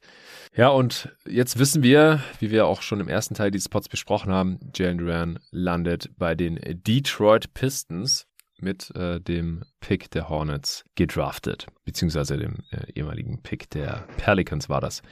Ich werde kurz raushauen, wer oder was wohin geht und dann werden wir das hier evaluieren und analysieren. Die Knicks bekommen zwei 2023er First Rounder, den einen direkt von den Pistons, der ist aber Top 18 geschützt. Das heißt, ja, wenn die Pistons nicht zu den schlechtesten zwölf Teams gehören in der jetzt kommenden Saison, dann bleibt er in Detroit. Ja, also der Pick kam nicht von Detroit, sondern der Pick kam von OKC. Das ist dieses Ding aus dem Christian Wood Trade, der danach dann ah. wieder 8, Top 18 protected ist, dann Top 13 protected, dann Top 9 protected und dann in Seconds konvertiert. Ja, also den bekommen, den bekommen die nix erst, wenn die Pistons nicht mehr sacken, um es äh, kurz zu machen. Und also wahrscheinlich nicht in der nächsten Draft, vielleicht auch nicht in der übernächsten, je nachdem, wie schnell halt äh, Kate, Ivy, Duran und Co. besser werden können. Dann der andere 2023er First Rounder ist von den Wizards. Der kam auch von den Thunder und der ist äh, Top 14 protected, also Lottery geschützt. Ja, ob die Wizards jetzt nächstes Jahr in die Playoffs kommen, ist nicht ausgeschlossen, aber zum jetzigen Zeitpunkt, wo wir auch nicht genau wissen, was mit Bradley Beal passiert und wie der Supporting Cast um ihn herum aussehen wird, äh, ob KP mal fit bleiben kann und so weiter und so fort, landet der wahrscheinlich auch eher nicht nächstes Jahr bei den Knicks. Und dann bekommen sie noch einen dritten First Rounder, 2025er von den Milwaukee Bucks. Der ist nur Top 4 geschützt von den Pistons, aber das ist der, der ähm, aus Portland gekommen war, Jeremy Grant Deal. Also da haben sie direkt einen Teil des Gegenwerts, äh, die Pistons, weiter zu den Knicks geschickt und äh, dafür eben dann Jalen Duran bekommen. Also der Trade, den äh, hatten wir hier im Pod ja auch noch nicht besprechen können. Der kam schon am Mittwoch. Das werden wir hier auch gleich noch ein bisschen äh, nachholen und mit einfließen lassen, weil den können wir jetzt schon besser bewerten. Ja, es, es sind halt die Bugs. Ja, höchstwahrscheinlich nicht in der Top 4 in der Draft 2025, weil da dürfte Janis Antetokounmpo noch da sein. Das heißt, der wird dann höchstwahrscheinlich äh, auch rübergehen, aber ist halt erst in drei Jahren. Die Pistons bekommen, wie gesagt, Jalen Duran, 13. Pick und Kemba Walker, den die Knicks dumpen, seinen auslaufenden Vertrag, den er jetzt in der letzten Saison auch nicht mehr wirklich rechtfertigen konnte, ja, ist, ist einfach kein Rotationsspieler mehr von einem Team, das das gewinnen möchte, höchstwahrscheinlich. Ich denke auch, der wird bei den Pistons jetzt keine Rolle spielen. Ist ein bisschen traurig. Wurde letzten Sommer ja ziemlich gefeiert. Die Rückkehr von Kemba Walker nach New York City, woher er ja auch stammt. Also die Knicks äh, konnten hier jetzt ein bisschen Cap Space schaffen, kommen wir auch gleich zu. Also der Hauptgegenwert für die Pistons ist hier Jalen Duran. Dann die Charlotte Hornets. Die bekommen auch einen 2023er First Round Pick der Denver Nuggets. Und zwar kam der auch von den Thunder, äh, ursprünglich auch mal von New York, aber das ist der Nuggets Pick, der ist auch Lottery protected. Hast du da auch parat, über welchen Trade der da die Besitzer gewechselt hatte, Tobi? Ist das nicht noch der Jeremy Grant, der andere Jeremy Grant Trade? Ganz, ganz, aber müsste ich jetzt auch ja, spekulieren. Ich, ich weiß es spontan auch nicht. Steht ja auch nicht, nicht mit dran. Jedenfalls, dass die Nuggets nächstes Jahr in der Lottery landen, eher unwahrscheinlich. Von daher wird er nächstes Jahr dann äh, höchstwahrscheinlich zu den Charlotte Hornets rübergehen aber ja, wahrscheinlich eher ein später First werden, wenn Jokic fit bleibt und Murray und Porter einigermaßen äh, fit zurückkommen. Dann sollten die einen ganz guten Rekord haben. Dann bekommen sie noch drei 2023er Second Round Picks von den Jazz, Mavs oder Miami und Knicks und 2024er Second Round Pick auch von den Knicks. Also die Hornets hier mit diesem First Rounder, der wahrscheinlich besonders hoch sein wird, Late First und drei Seconds für den 13. Pick. Du hast es vorhin schon angeschnitten. Kein geiler Gegenwert. Und die Thunder, haben wir vorhin auch schon besprochen, die haben für all das äh, Usman Jiang bekommen, den 11. Pick dieser Draft. Ja, was machen wir daraus? für, für welches Team gefällt dir dieser Trade also, vielleicht vorweg? Ja, also vielleicht nehmen wir das ein bisschen nacheinander durch, so pro Team. Also ich glaube, das Einfachste ist, wenn man so ein bisschen den Jiang Trade erstmal rausnimmt. Also quasi der elfte Pick für diesen Detroit Pick, der zwar protected ist, aber wahrscheinlich schon irgendwann conveyen wird. Der Washington-Pick, der protected ist, noch aus dieser John Wall, Russell Westbrook-Geschichte, der aber mhm. auch wahrscheinlich irgendwann mal conveyen wird, weil das am Ende auch nur noch Top 8 protected. Irgendwann müssten sie mal nicht, nicht so hart sagen, dass er wahrscheinlich doch rübergeht. Und halt der Denver-Pick auch noch, der ist zwar Lottery protected, aber wird dann wahrscheinlich nächstes Jahr conveyen. Also man gibt hier quasi drei First-Round-Picks ab, die zwar jetzt alle keinen riesigen Upside haben, wo ich schon bei allen dreien davon ausgehen würde, dass es irgendwann First-Round-Picks sind. Für den elften also Nuggets, Nuggets und Pistons Pick, die haben ja quasi keine Upside. Also das sind ja per Default niedrige Picks, beziehungsweise halt nächste Saison dann. Ja, also all, alle, auch, auch Washington geht in den Second über. Wenn er, also das Maximum, was irgendwie sein kann, ist, dass Detroit der, der zehnte Pick ist, Washington der neunte Pick und Detroit, äh, Denver der fünfzehnte oder so die haben alle jetzt keinen riesigen Upside, aber ich gehe halt davon aus, dass es alles First-Round-Picks sind, die den Besitzer wechseln werden. Und das ist dann für den elften Pick schon relativ happig. Ich kann es halt aus OKCs Sicht, die halt Unmengen an Firsts haben, verstehen irgendwo, aber hm. das fand ich von, also aus New York Sicht finde ich die Hälfte schon mal durchaus sehr, sehr gutes Asset Management. Also sie wussten halt, OKC hat mehr Picks, als sie was damit anfangen können, dann leierst du denen wahrscheinlich auch eher noch einen mehr irgendwie raus. Dann so aus New York Sicht ist halt so ein bisschen die Frage, was man von dieser Strategie so allgemein hält, dass man sagt, man draftet, also man tradet aus diesem Draft heraus, anstelle davon, dass man halt Duran sich zum Beispiel selbst holen würde, dumpt in dem Ganzen noch Kemba Walker, dass man ein bisschen Cap Space schafft, wo ich mir nicht sicher bin, was sie mit diesem Cap Space anfangen. Also mir gefällt das aus Asset Management Perspektive sehr gut für die Knicks. Strategisch bin ich mir ein bisschen unsicher, weil die Knicks haben jetzt mit Kemba weg. Selbst wenn man Mitchell Robinson nicht halten möchte, habe ich sie jetzt hier mit 15,5 Millionen Cap Space. Wenn man jetzt irgendwie wie ein bisschen so Gerüchte gibt, Richtung Jalen Bunson gehen möchte, von dem es aber eigentlich auch schon hieß, dass er sicher bei den Mavs zurück wäre, oder irgendjemanden von dem Kaliber muss man eigentlich nochmal Minimum ein Spieler loswerden. Also Fournier, Rose, Burks, Noel. Einer müsste eigentlich noch gehen ich bin mir sehr sicher, dass keiner dieser vier Spieler von anderen Teams gerade als positiver Value auf ihrem Vertrag gesehen werden. Das heißt, da müsste man dann am Ende wieder Assets abgeben, um wirklich Cap Space geschaffen zu haben.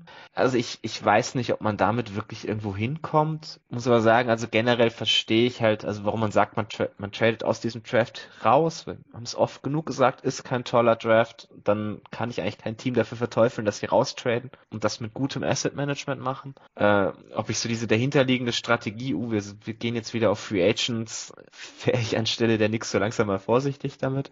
Hm. Vielleicht machen sie das auch alles nur, um für Kyrie Irving den, den Cap Space freizuschaufeln. Das wäre natürlich äh, schon wieder ein bisschen lustig. Aber das ist noch ein weiter Weg, es sei denn, der unterschreibt für sehr viel weniger, als er eigentlich könnte. Ja, von je muss halt noch weg dann hätte man schon genug. Das wird schon reichen. Hm. Also, ja, nee, also ich, ich, ich weiß es nicht so recht, was ich da aus nix Sicht, also ich finde es prinzipiell ein Deal, den ich aus den ihrer Sicht gemacht hätte. OKC finde ich ein bisschen teuer, kann aber verstehen, warum man halt überbezahlen muss.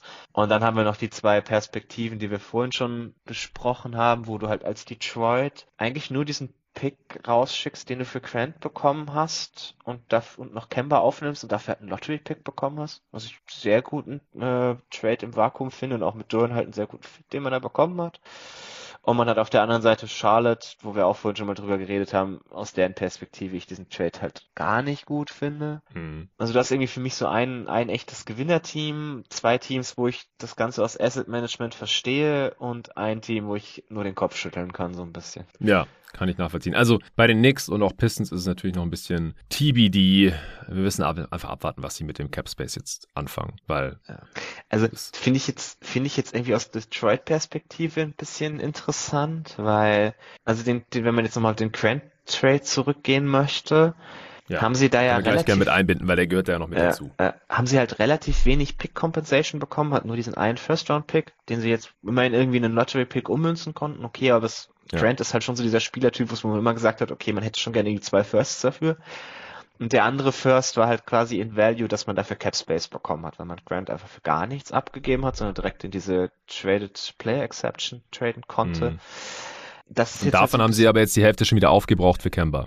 Richtig, richtig. Und das ist halt so ein bisschen die Frage, was macht man jetzt irgendwie mit dem Rest? Also, es ist jetzt auch, ich dachte damals, man bringt sich halt für so ein Aiton Offersheet in Position. Das hat sich jetzt meines Erachtens mit Duran eigentlich erledigt. Kann mir nicht vorstellen, ja, dass man Punkt. das trotzdem noch haben will.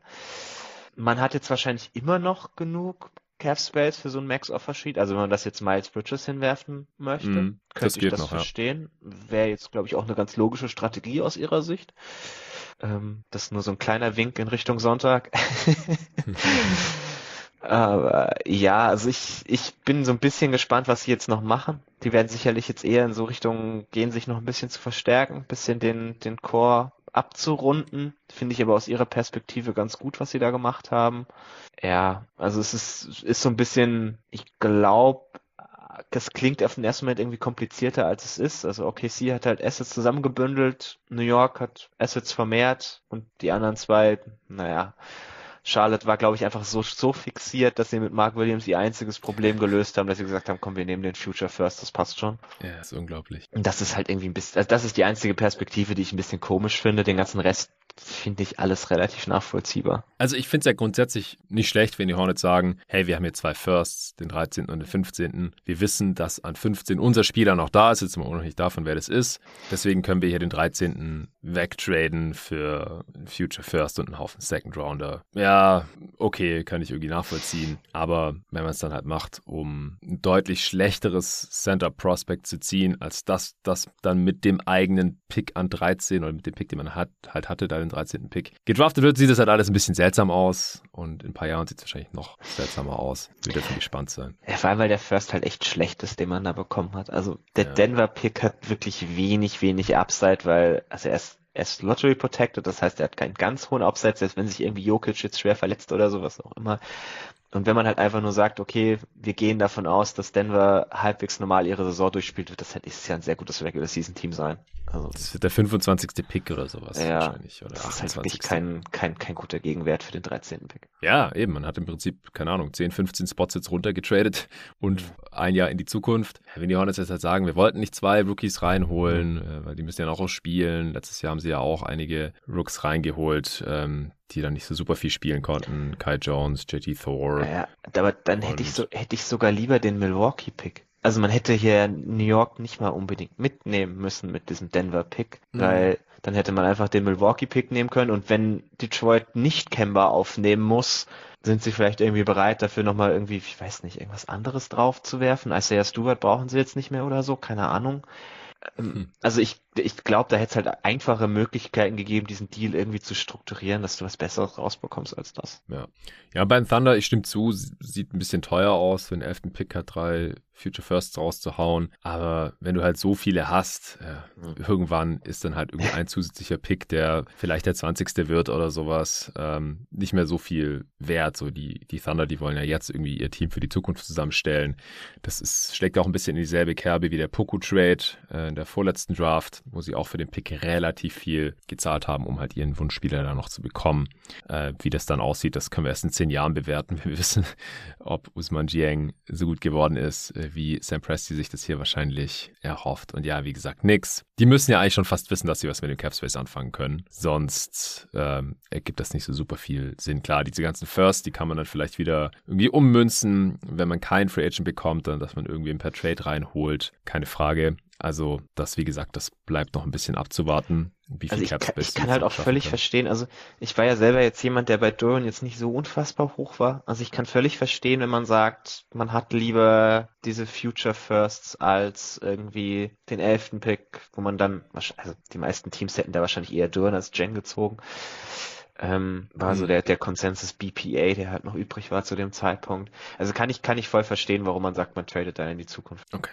Ja, äh, wie, wie hat dir der Grand Trade für die Blazers gefallen? Dann können wir das vielleicht noch kurz abschließen. Äh, ich, ich, also ich fand den aus einer reinen Value-Perspektive ganz gut. Man hatte halt diese TPE die, klar, kostet jetzt nur ein bisschen Geld und nichts anderes und der Pick war jetzt nicht so toll. Das ist für, für Grant im, im Vakuum ein sehr, sehr guter Gegenwert, was so Asset Management angeht. Das Problem ist halt, ich verstehe die Strategie nicht, wo Portland hin will nächstes Jahr. Also Damian ja, Lillard, Simons, Sharp, Grant, Nurkic, den man resigned. Wie viel da wirst du Hart. damit investen? Achter? Der Schaut ist noch da. Ja, gut. Der bringt dich jetzt auch nicht vom achten auf den vierten Platz. Äh, so sehr ich ihn auch als Rollenspieler nee, nee, mag. Nee. Aber... Er ist halt so ein typisches Blazers-Team wieder. Äh, ja, Wenn es sehr ja. gut läuft, dann können die vielleicht um Heimvorteil mitspielen, je nachdem natürlich auch, wie es mit anderen Teams geht. Aber da müsste Lillard halt schon noch mal eine All-NBA First-Team-Saison hinlegen. Und ja. ja. wenn nicht, ja, wahrscheinlich so. Ja, und du kannst halt nicht, also wenn man jetzt irgendwie also den siebten Pick auch noch für Ochi Ananobi getradet hätte, was ja auch noch im Raum stand, dann würde ich sagen, okay, sie suchen halt jetzt so mittelalte Wings, die für das nächste Team noch passen, aber die jetzt auch schon gut genug sind, dass man jetzt angreift. Okay, wäre jetzt nicht meine Strategie, aber also Sharp wird halt nächstes Jahr kein positiver NBA-Spieler sein. Das kann man sehr, sehr ausschließen. Nein. Und dann hast du halt, also ich würde dem Team halt, also realistisch, ich würde die wahrscheinlich echt so siebter, achter irgendwo im Play-In. Ja, Play-In, genau. Und dann wirst du in der ersten Runde verprügelt und hast du wieder was genau gewonnen. Also die stecken, glaube ich, halt in so einer, in so einer Zwickmühle mit Dame, dass sie sich die ganze Zeit halt sagen, okay, wir bauen jetzt gerade noch um Dame Lillard, der ist zu alt, um irgendwas für die Zukunft aufzubauen, wir müssen jetzt angreifen, aber andererseits auch genau wissen, sie sind nicht gut genug, um jetzt anzugreifen, um dann halt immer so ein bisschen in der, in der Mitte hängen. Das ist irgendwie eine schwierige Position ist auf Dauer. Hm. Ja, aber ich meine, sie hätten sich jetzt schon gegen Dame entscheiden müssen um von diesem Weg abzukommen. Weil wenn man halt sagt, wir behalten den, der will hier bleiben, äh, das ist unser Franchise-Player, unser Gesicht der Franchise seit Jahren und soll er auch auf Jahre hin bleiben noch. Ähm, die Frage ist halt auch so, wie viel war das dann am Ende wert, wenn man einmal in den Conference Finals war und sonst nie was gewonnen hat. Ist halt was anderes wie bei Duncan bei den Spurs, Dirk ja. bei den Mavs, Kobe bei den Lakers und sowas. Kann man halt nicht vergleichen, aber anscheinend will er das ja wohl gerne so, zumindest jetzt gerade, kann auch sein, dass er dann in einem halben Jahr oder in einem Jahr vielleicht doch noch getradet werden will. Aber jetzt gerade will er offensichtlich noch da bleiben äh, und die Blazers wollen ihn behalten und deswegen macht man halt so einen Win-Now-Move und tradet halt diesen Bucks-Pick für Jeremy Grant. Das passt ja schon alles irgendwie zusammen. Also, dass das kein tolles Ceiling hat, dieses Team, das ist klar, dass wenn man jetzt Nobi für Sharp oder diesen Pick bekommen hätte, dann sähe das nochmal besser aus. Aber ich halte auch viel von Ananobi, der hätte hier super reingepasst, dann startet halt der ziemlich sicher statt Nasir Little oder Josh Hart. Mhm. Das ist schon nochmal ein großes Upgrade. Aber das ist jetzt auch noch nicht passiert und ich denke, es passiert auch nicht mehr, weil wenn jetzt jemand diesen Pick hätte haben wollen, dann hätten die ja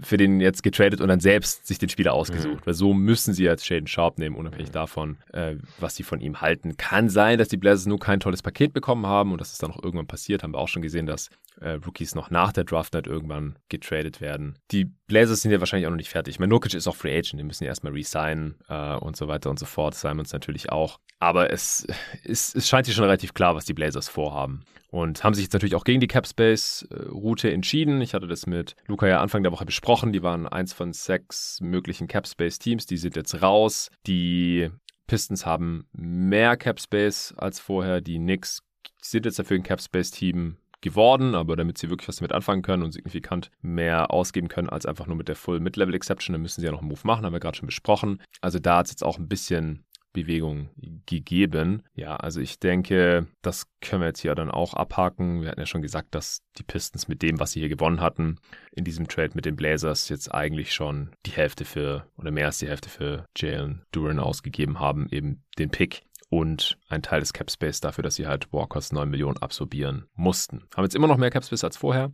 Können, könnten Aiden ein Max auf Sheet hinlegen. Wie sinnvoll das wäre mit Stewart und äh, Duran im Kader, ja, das weiß ich nicht. Ich, ich glaube eigentlich, dass es jetzt positiv für die Suns war, mhm. weil es unwahrscheinlicher geworden ist, dass der Hauptbieter für Aiden ihm jetzt noch ein Angebot überhaupt macht. Also Bridges ist jetzt da wahrscheinlicher und ansonsten sehe ich jetzt immer noch nicht so das Team, das jetzt unbedingt Aiden einen Max-Offer hinlegen will, es sei denn, die Knicks wollen es machen oder so. Oder deine Spurs. Spurs. Ich würde sagen, also die Spurs sind halt die einzigen, die jetzt die Kombi haben ja. aus mehr als genug Cap Space einer Position, in der sie auch kein Problem hätten, wahrscheinlich drei Tage zu warten, ob es jetzt gematcht wird oder nicht. Mm. Oder die vielleicht auch, wenn. Ja, wobei es ja, wobei es ja mehr als drei Tage letztendlich sind, weil ja, die Uhr erst am Ende des Moratoriums anfängt zu laufen. Also im Endeffekt sind es, glaube ich, zehn Tage. Und, und die offiziellen Free Agent also nicht offiziell, die eigentlichen Free Agent Diskussion halt noch zwei Wochen vor dem offiziellen Startpunkt losgehen, die du auch noch Im drauf Monat, ja.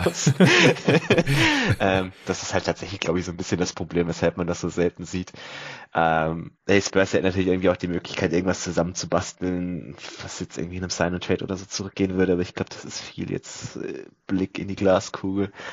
Nee, also es ist für die Suns, glaube ich, durchaus äh, eher positiv, dass, dass Detroit da Duran so ein bisschen in den Schoß gefallen ist. Weiß ich auch nicht, ob Detroit damit wirklich gerechnet hat, dass das jetzt plötzlich für sie zur Verfügung steht. Ähm, ich kann mir mhm. vorstellen, dass die eigentlich über mit New York telefoniert haben wegen Jaden Ivy und dann kam irgendwie so auf, ey, warte mal, wir kriegen den Pick noch von Charlotte, wollt ihr den nicht für äh, so ungefähr? Ja, ja. Kommt ja dann auch immer mal wieder so, so Geschichten, die man später hört. Ähm, aber ja, es, es ist auch ganz interessant, wie das geendet ist. Ja. Gut, dann äh, lass noch mal ganz kurz über Sixers und Grizzlies sprechen. Wir haben jetzt vorhin nicht so über die äh, Cap Implikationen des Trades gesprochen. Die Grizzlies haben ja Danny Green aufgenommen und den 23. Pick, der ja auch ein Salary hat. Äh, David Roddy damit gezogen. Äh, Torben hier vorhin ja alles runtergebrochen. Die Sixers bekommen The Anthony Melton. Die haben ohnehin keinen Cap Space. Äh, das macht für die jetzt keinen großen Unterschied hier an der Stelle. Und bekommen halt einen sehr guten Rotationsspieler rein, der halt neben Harden, wir gehen mal davon aus, dass er bleibt, wissen noch nicht zu welchen Bezügen. Und Embiid sehr gut reinpasst, viel jünger ist als auch äh, Danny Green. Äh, jetzt natürlich nicht so gut ist wie Prime Danny Green war, aber der hätte jetzt sowieso erstmal gar nicht mehr gespielt. Äh, sein Vertrag war auch ungarantiert, den müssten sie jetzt garantieren für diesen Trade, damit der funktioniert. Und dann ist es im Endeffekt einfach nur eine Vertragsleiche für die Memphis Grizzlies. Die haben dadurch 4 Millionen weniger Cap Space laut äh, Luca, der das hier in unsere schöne mhm. Übersicht eingetragen hat. Aber es war ja sowieso schon fraglich, ob die Grizzlies überhaupt Cap Space nutzen werden, weil dafür hätten sie ja Tyus Jones und Kyle Anderson renouncen müssen. Äh, dann hätten sie so 20 Millionen gehabt. Jetzt wären es dann maximal nur noch so 16 und das sieht Tyus Jones äh, nicht halten. Das ist jetzt, glaube ich, trotz Candy Chandler nicht so wirklich eine Option, weil ich glaube, so sehr wollen sie jetzt auch keinen Schritt zurück machen, auch wenn ich es natürlich cool finde, dass sie immer wieder hier in der Draft ähm, ihre Picks haben und die dann auch irgendwie ins Team und teilweise natürlich auch direkt in die Rotation eingebaut bekommen. Wie siehst du das für beide Teams? Ja, also vielleicht erst die Memphis-Perspektive. Ich halte es jetzt auch für sehr, sehr wahrscheinlich, dass man über dem Cap bleibt, weil also der Unterschied dieses Jahr, was, was die Grizzlies höchstens irgendwie noch brauchen könnten, ist so ein Wing-Spieler zwischen, ob du jetzt 10 Millionen in der Full MLI oder 16 Millionen auszugeben hast, da ist einfach niemand, dem ich das jetzt unbedingt geben wollen würde wenn du Richtung Max gucken kannst und dann irgendwie so eine Miles Bridges ein Offersheet hinwerfen kannst, sieht das vielleicht wieder anders aus. Aber es macht, glaube ich, jetzt für sie einfach keinen Sinn, das jetzt nicht einfach nochmal ein Jahr weiter zu schieben, weil das können sie durchaus machen. Und dann nächstes Jahr nochmal gucken, äh, wie es ausschaut, wenn dann auch Dylan Brooks irgendwie aus, de aus den Büchern ist, ob man den überhaupt verlängern möchte. Da könnte man schon relativ viel Cap Space zusammenbekommen. Also ich gehe davon aus, dass das jetzt die Route ist, die man gehen wird. Dass man auch Danny Green einfach hält mal schaut, was mit dem so ist. Tyus Jones verlängert, Kyle Anderson verlängert und dann die volle MLI zur Verfügung hat. Hm. Ist für mich, glaube ich, jetzt so das, das logische Vorgehen, anstelle von Memphis ein bisschen auf das interne Wachstum zu warten. Philly ich weiß halt nicht, ob sie genug äh, Roster-Spots haben, um einen Danny Green ähm, zu Ja, machen. das ist. Und der, ist der halt ist ja, also der wird ja die kommende Saison keine Rolle spielen. Ja, also Jared Calver wird halt wahrscheinlich raus sein, würde ich mal annehmen. Ich glaube nicht, Mit dass, sie noch, dass sie dem nochmal einen Vertrag geben. Ja. ja. Zwei, vier. Ja, wird eng, wird eng. ja, eben. ja, nee, ist, ist, ist richtig. Ich bin, bin gespannt, ob man dafür am Ende noch was das wird übrig hat oder ob man den einfach dann entlässt und dann schaut, mal schauen, ob der nicht zu den Playoffs irgendwo auftaucht. Ja, das könnte sein. Ja, nee, es ist, ist richtig. Aus, aus Philly-Perspektive ist das Ganze, glaube ich, schon noch ein bisschen komplizierter, weil ganz viel davon abhängt, was halt James Harden macht. Ja. Man könnte auch mit Melton, den man jetzt hat, durchaus, wenn Harden auf ein bisschen von seinem Startgehalt verzichtet und eben nicht seine Player Option nimmt, sondern einen neuen Vertrag unterschreibt, könnte man weit genug unter den Apron kommen, dass man die volle MLI zur Verfügung ja. hat. Dafür müsste er nur auf so äh, sieben, acht Millionen verzichten im ersten Jahr, also irgendwie was mit, das bei 40 Millionen anfängt. Das ist mhm. äh, jetzt immer noch ein recht stattlicher Betrag, wenn man sagt, man gibt ihm jetzt irgendwie für drei Jahre 40 Millionen, 120 Millionen ja, fände ich auch noch ein bisschen happig, aber das könnte ich mir halt vorstellen, dass es da so hingeht. Dann hätte man ja. die Full MLI und könnte die halt noch einsetzen für diesen, also mit Melton ist, glaube ich, die Guard-Rotation jetzt relativ komplett. Das gefällt mir ganz gut. auch wenn man davon mhm. ausgeht, dass Springer vielleicht eher eine Rolle jetzt bekommt. Das passt, glaube ich, ganz gut, weil Melton auch sowohl neben Harden als auch neben Maxi spielen kann und vielleicht auch mal neben beiden. Und dann, es fehlt halt noch so dieser, dieser eine Wing, wenn man jetzt nicht davon ausgeht, dass Fireball das ist. Das kann man inzwischen, hm. glaube ich, halt einfach nicht mehr. Der wurde ja anscheinend auch geshoppt zusammen mit dem 23. Ja. Pick. Jetzt wie, wurde es halt Green plus Pick. Ja, wie Watch so schön gesagt hat, wenn äh, dich Daryl Morey noch nicht angerufen hat wegen Danny Green, den 23. Pick und Matisse Feibel, dann hast du wahrscheinlich dein Handy aus. das fand ich irgendwie sehr cool. Aber ja, also ich gehe davon aus, dass man jetzt irgendwie diese 10 Millionen nochmal versucht auf den Wing zu werfen und dann halt irgendwie so TJ Warren. PJ Tucker war gestern lange im Gespräch. Verstehe ja. ich nicht so ganz, muss ich zugeben. Ja, ist halt ein Maury-Favorite. Harden ja. kennt ihn schon, Embiid liebt ihn. Der würde da schon irgendwie reinpassen. also ist, ist, ist, halt ist ein sinnvoller Spieler, aber glaube ich nicht, ja. Füllt nicht ihre allergrößte Lücke, die sie dann immer noch offen hätten. Und das ist halt so ein bisschen das Problem. Ja. ja, nee, aber also finde ich aus Philly-Sicht auch einen guten Deal. Ich glaube, für ein Team, das jetzt halt dieses Jahr wirklich gewinnen muss, weil so viele gute Jahre hat James Harden nicht mehr, und Melton passt auch langfristig sehr gut in dieses Team rein, auch gerade von der Gehaltsstruktur her. Gefällt mir wirklich gut für die. Das ist, glaube ich, jetzt einiges möglich. Ja, mir auch. Ich äh, mochte Melton auch schon immer. Auch in Phoenix äh, fand es schade, dass man damals dumpen musste, um, um Rubio zu sein. Herr Torben hat mir vorhin auch schon eine Träne nachgeweint. Ich äh, glaube, die Sixers-Fans werden da ziemlich viel Spaß mit DeAnthony Melton haben. Also die, die Defense der Sixers äh, könnte Stand heute auch schon wieder richtig gut werden. Ja, gab es sonst noch irgendeine kleine Transaction, irgendein Team, das sich einen Pick gekauft hat oder sowas, äh, das dir gefallen hat oder vielleicht auch nicht gefallen hat? Die Lakers haben sich ja zum Beispiel den 35. Pick von den Orlando Magic geholt, haben damit Max Christie gedraftet. Wie fandst du das? Das hat mir tatsächlich gut gefallen. Hat sie irgendwie nur einen, Future Second und Cash gekostet, also dass sie sich da nicht lumpen lassen und wirklich Geld investieren ähm, Top 35 Pick auf die Art und Weise mehr oder weniger zu kaufen, ist schon recht ungewöhnlich. Mhm. Das hat mir ganz gut gefallen. Was ich, bei welchem Team ich mir noch nicht ganz sicher bin, was ich irgendwie aus ihnen mache, ist Minnesota. Die waren sehr aktiv, ja, aber mega. irgendwie alles komisch. Also sie haben ja erstmal. Ja, erste Draft von äh, Nick Connolly äh, als neuer GM. Aber hat direkt seinen Stempel aufgedrückt. Hat da sehr das, das System von den letzten Jahren weitergeführt. Also die Wolves waren ja immer so ein Team, das sehr, sehr aktiv ist. Haben sie jetzt gerade so weitergemacht. Also sie haben zum einen äh, den 19. Pick und einen Future Second für 22 und 29 getradet. Das fand ich noch ganz cool, weil hat man halt wieder einen, einen jungen Spieler irgendwie mehr. Dass man dann mit 22 Walker Kessler gedraftet hat, gefällt mir gar nicht. Das verstehe ich nicht. Weiß ich, weiß ich ja. nicht, was man mit ihm will. Ähm, dann hat man anschließend hat man den 29. Pick zusammen mit zwei Future Seconds für den 26. getradet. Also man hat hier quasi einfach einen Haufen Seconds draufgeworfen, um zwei Spieler zu bekommen, spät in der ersten Runde, die man wahrscheinlich unbedingt haben wollte. Der zweite war dann Wendell Moore, das kann ich ja. sehr gut verstehen. Der, der gefällt mir wirklich gut in Minnesota, ist halt auch wieder so ein äh, Dribble Pass, Shoot, kleinerer Wing, der der wirklich gut in dieses System passt neben Towns. Und dann hat man in der zweiten Runde noch zwei Deals gemacht. Man hat äh, sich den fünf, also den 40. Pick weggetradet und dafür den 45. und einen Future Second bekommen und Josh Minot gedraftet. Den hat der Torben vorhin schon mal ganz kurz. Und dann hat man irgendwie den 48. Pick weggetradet für einen Future Second. Zu den Pacers, Kendall Brown. Ja, ja, genau. Und dann hat man wieder 50 noch wahrscheinlich einen Stash-Kandidaten getrade, äh, getraftet. Also man war sehr, sehr aktiv so in dieser, in dieser späten Range. Der Outcome davon, der da mal irgendwie rauskam, ist so 50 Prozent ganz gut, 50 Prozent jetzt nicht so mein Fall.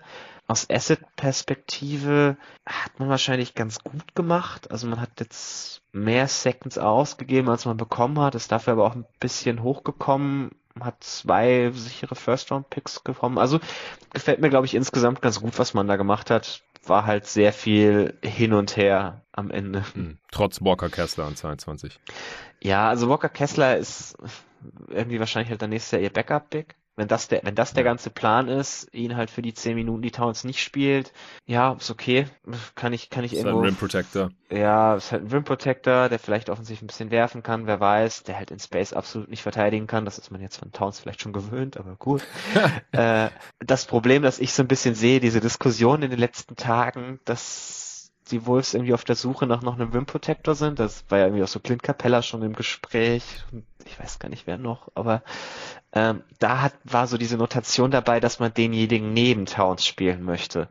Und wenn man das mit Kessler vorhat, dann, dann schrillen bei mir alle Alarmglocken, weil oh das oh Gott, ja, geht ja. wirklich gar nicht. Also so, mhm so wenig Movement Ability auf, auf der modernen 4 und 5 ist halt zusammenaddiert eine ziemliche Katastrophe. Also das, das würde mir gar nicht gefallen, aber wenn man mit dem 22. Pick einen Backup zu draften, ist schon irgendwo okay. Kann man schon machen. Also fand, fand ich einen sehr interessanten Draft. Am Ende wahrscheinlich irgendwie so, einen, so einen leicht positiven Wert, den man da irgendwie rausbekommen hat. Ja, Tim Conley hast du übrigens, ich glaube, ich habe gerade Nick Conley gesagt. Keine Ahnung wieso. äh, mein, mein Hirn ist einfach irgendwie nicht ganz auf der Höhe. Warum äh, bloß? ja, zu wenig Schlaf. Okay, ähm, sonst noch irgendwas? Was, also Mavs haben sich ja den 37. Pick gekauft. Äh, Torben hat es vorhin schon lobend erwähnt. Jaden Hardy. Ja, also sie, haben halt, sie haben halt zwei Future Seconds aufgegeben für 37. Das ist jetzt im Vakuum normaler Gegenwert. Hardy gefällt mir vom Fit sehr gut bei Dallas.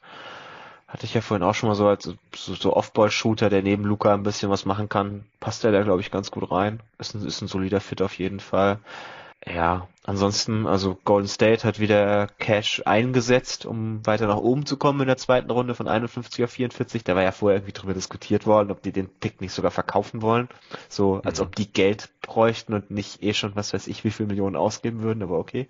Ja. War jetzt doch eher wieder das Gegenteil, wenig überraschend. Sieht man halt, was, was es halt doch auch ausmacht teilweise, wenn dein, äh, deine Ownership bereit ist, sowas auszugeben. Also gerade der Vergleich jetzt mit Orlando, die halt jetzt am Ende irgendwie wieder Geld gespart haben. Mhm.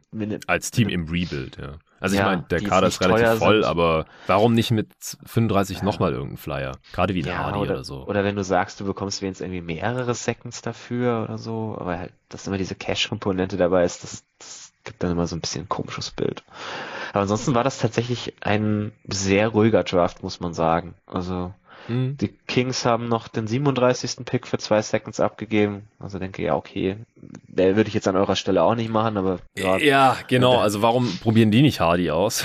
ja. oder, ja. oder sonst irgendein Upside-Swing noch an der Stelle. Würde nicht schaden, aber es zeigt halt so ein bisschen das Selbstbild der Kings. Ja, wir wollen jetzt ins Playen, wir wollen in die Playoffs, wir haben keine Zeit, hier irgendeinen Second Round Pick. Passt keinen zu entwickeln. Ja, ja, genau. Also das, das passt halt da wieder ins Gesamtbild nicht toll, aber gut, was soll's.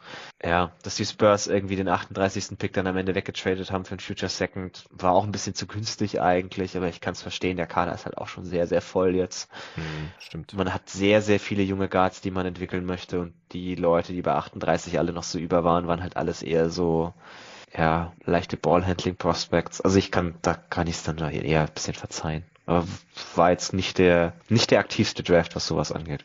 Ja, das stimmt. Also wir sind eigentlich auch durch mit ja. den Trades, die passiert sind. Ja, ja äh, Irgendwas noch, irgendein Spieler, irgendein Team, was wir jetzt noch gar nicht erwähnt haben. AJ Griffin vielleicht zu den Hawks, das haben wir vorhin auch eher nur hm. angeschnitten. Was hältst du davon? Also, wir hatten ja gesagt, es deutet alles darauf hin, dass seine Medicals, seine Krankenakte nicht so gut aussahen. Seine Knie hatte sich ja mehrfach verletzt hm. gehabt. Äh, an der Highschool und dann auch noch in der Preseason letztes Jahr bei Duke. Äh, ich habe neulich den Pod von äh, Brian Suderer und wie heißt der andere von In Street Clothes? Also von dem einen äh, Doc, der immer die YouTube-Videos macht, die Analysen der Verletzungen und dann dem anderen Dude, der in streetclothes.com hat. Äh, die haben zusammen einen Podcast äh, seit diesem Jahr irgendwann und höre ich immer wieder rein, weil die halt über Verletzungen von mhm. NBA-Spielern sprechen. Und jetzt halt auch über die Draft, haben auch über Chat gesprochen und seinen äh, Frame. Jeff Stotts heißt er. Hier ja. wollte ich den Credit noch geben, genau. Brian Suter und Jeff Stotts. Der Pod heißt, glaube ich, auch in Street Clothes. Und die haben in ihrer letzten Folge halt auch drüber gesprochen, was es, selbst was Medicals angeht, für ein Crapshoot ist in der Draft. Die haben mhm. immer noch kein, kein funktionierendes Modell, das irgendwie mit mit gewissen medizinischen Informationen über Verletzungen, die Spieler hatten, dann halt irgendwie Wahrscheinlichkeiten ausrechnen können, wie viele Jahre der NBA spielen wird oder wie viele Spiele, wie viele Minuten pro Spiel, irgendwas in diese Richtung. Also die gucken sich halt auch die Informationen an und müssen dann raten. Okay, der hatte diese Verletzungen, geht halt von bis. Und die haben halt auch beide nochmal gesagt, wir hatten halt Spieler mit schweren Verletzungen in der Highschool oder am College und die hatten danach in der NBA kein Problem mehr damit. Und dann hatten wir halt andere, die hatten gar nichts, die waren kerngesund, bis sie gedraftet wurden und hatten dann irgendeine schwere Verletzung in der NBA und äh, hatten keine richtige Karriere mehr und so. Also man kann da nicht wirklich viel draus ziehen. Aber das sieht natürlich schon beunruhigend aus, wenn ein Spieler, was weiß mhm. ich, äh, aus Mitte der Lottery, aus der Lottery rausdroppt um 10 Spots oder so. Klar, der wurde auch teilweise ohnehin schon nur an 10 oder 12 oder so gemockt, aber 16 ist, ist schon nochmal besonders niedrig jetzt gewesen für AJ Griffin, aber dafür halt auch ein geiler Upside-Swing jetzt für die Hawks, wenn er fit bleiben kann und nochmal wieder auch ein bisschen von seiner Athletik vielleicht sogar zurückgewinnt. Ja, also ich mag den Fit auch sehr gerne, weil er halt ein überragender Shooter ist, was, was den neben Dre Young schon mal immer nicht starten kann. Also offensiv ist das ein guter Fit, wie das defensiv dann am Ende passt. Ich weiß nicht, ist jetzt, ich glaube jetzt nicht, dass er ein riesig positiver Defender auf NBA-Niveau sein wird und davon haben die Hawks halt eigentlich eh schon viel zu wenig, aber gut. Hm. Ja, also finde ich, finde ich ein, ein, Risiko, dass man an der Stelle definitiv eingehen kann. Wie gesagt, das ist am Ende alles, glaube ich, alles eine Spekulation. Also rein vom Talent her hätte ich ihn halt an fünf gehabt. Also das ist, glaube ich, ja. dann schon so, so ein riesiger Fingerzeig, wenn das halt elf Spots Unterschied sind wenn es nur ums Talent geht, dann, dann ist das auf jeden Fall ein Riesenstil. Über wen wir jetzt noch gar nicht geredet haben, ich glaube, der einzige Top 20 Pick, den wir jetzt noch mit gar keinem Wort erwähnt Dalen haben, Terry. ist Dalen Terry bei Chicago, genau. Mhm. ähm, Finde ich also, ich habe es gestern Abend schon gecheckt, ich verstehe, warum sie ihn picken, weil sie halt jetzt mit diesen Connector-Typen relativ viel Erfolg hatten, mit Lonzo, mit Caruso und er halt auch so ein bisschen in diese Rolle fällt, ist ein großer Playmaker, großer Ballhändler mit sehr, sehr guter Defense. Ich habe nur die Befürchtung, dass sie sich da ein bisschen zu sehr in den Spielertypen verliebt haben und nicht wirklich in den Spieler selbst. Also es ist halt am Ende doch ein sehr, sehr fragwürdiger Shooter. Das wird neben DeRozan dann schon ein bisschen schwierig. Ist, ein, ist auch jemand, der ansonsten irgendwie die Scoring-Gefahr nicht so wirklich hat, glaube ich. Ich weiß halt nicht, ob man da nicht sich ein bisschen verzockt hat, ist ein bisschen böse ausgedrückt, ob man sich da halt nicht gesagt, wenn man da nicht gesagt hat, okay, wir suchen diesen einen Spielertypen, weil wir davon noch mehr brauchen. Wer ist der beste Spieler, der zu diesem Spielertyp passt? Ja, so als Versicherung für Caruso irgendwie, ja. falls er sich wieder verletzt ist, wenn ja. nicht direkt ein Problem hat. Was, also was prinzipiell ja schon, also dass man mehr von diesen Typen braucht. Man hat ja letztes Jahr gesehen, wie es halt mit beiden funktioniert hat und sobald einer davon nicht mehr spielen konnte, hat es halt nicht mehr funktioniert. Also ich kann schon verstehen, wo der Gedanke herkommt. Und ein bisschen die Befürchtung, weil ich habe ihn halt auch ein paar Spots tiefer. Ich habe ihn am Ende auch nochmal gedroppt, tatsächlich bei mir, nachdem ich mir das so ein bisschen angeguckt habe. Es ist halt, es ist schon irgendwie schwierig, äh, ein Spieler, der, der offene Würfe verweigert in den NBA Playoffs. Wir haben es jetzt so oft gesehen wird halt gnadenlos bestraft. Ich bin gespannt, ob er das, das auf NBA-Niveau dann vielleicht irgendwie selber bestrafen kann. Mal schauen. Aber bin ich, war ich jetzt nicht der größte Fan von. Ja. Okay, äh, undrafted, ist, hast du das schon gesehen? Ist dir da noch irgendwas aufgefallen? Ich, ich finde es ja ganz witzig, dass die Lakers gleich zwei Söhne von Ex-NBA-Stars gesigned haben. Scotty Pippen Jr. und Sharif O'Neal mhm. äh, waren beide nicht besonders hoch auf irgendwelchen Boards zu finden. Ich glaube, Sharif O'Neal wahrscheinlich nicht mal in irgendwelchen Top 150 oder sowas. Äh, der hat ja fast gar nichts gerissen bei LSU, keine Spielzeit bekommen. Aber hat den Workout äh, bei den Lakers, hatte ich schon mitbekommen. Und ja, der wird ja jetzt Summer League zocken. Ansonsten also kann, kann ich, also ich, Scotty Pippen Jr. habe ich ein bisschen was von gesehen. Schreit jetzt auch nicht unbedingt wie NBA-Spieler oder so. Ansonsten, ich habe nicht viel mitbekommen, was so an Unrestricted. Ähm, Torben hat ja vorhin Champagne schon mal bei, äh, ja, Undrafted Champagne bei Philly, finde ich auch ganz cool. Aber ansonsten habe ich jetzt nicht viel mitbekommen, muss ich zugeben. War jetzt auch niemand mehr irgendwie von meinem Board oder so offen, wo ich jetzt schreien würde, warum zur Hölle hat den noch keiner gesigned, so ungefähr. Wurde gedraftet, ja. ja. John Butler wurde nicht gedraftet, zum Beispiel. Ja, da kann ich, also den, der wird sicherlich von irgendwem in Summer League Invite bekommen, aber da kann ich die, die Bedenken halt auch sehr gut nachverstehen warum man dem Film ja. oder so nicht vertraut. Ja. Nee, also wenn Jabari Walker durchges durchgeslidet wäre noch von 57, dann hätte ich mich jetzt gewundert, wenn der nicht schon längstens irgendwo einen garantierten Vertrag unterschrieben hat. Aber mhm. das war so der letzte, der noch, was worüber man ganz kurz drüber reden kann, Milwaukee, die sich an 55 und 58 zwei Spieler geholt haben, die jetzt absolut nirgendwo auf dem Board sind, wo ich aber fast drauf wetten will, dass sie am Ende wieder NBA-Verträge bekommen, die halt so ganz, ganz ultra günstig sind, damit man Geld spart.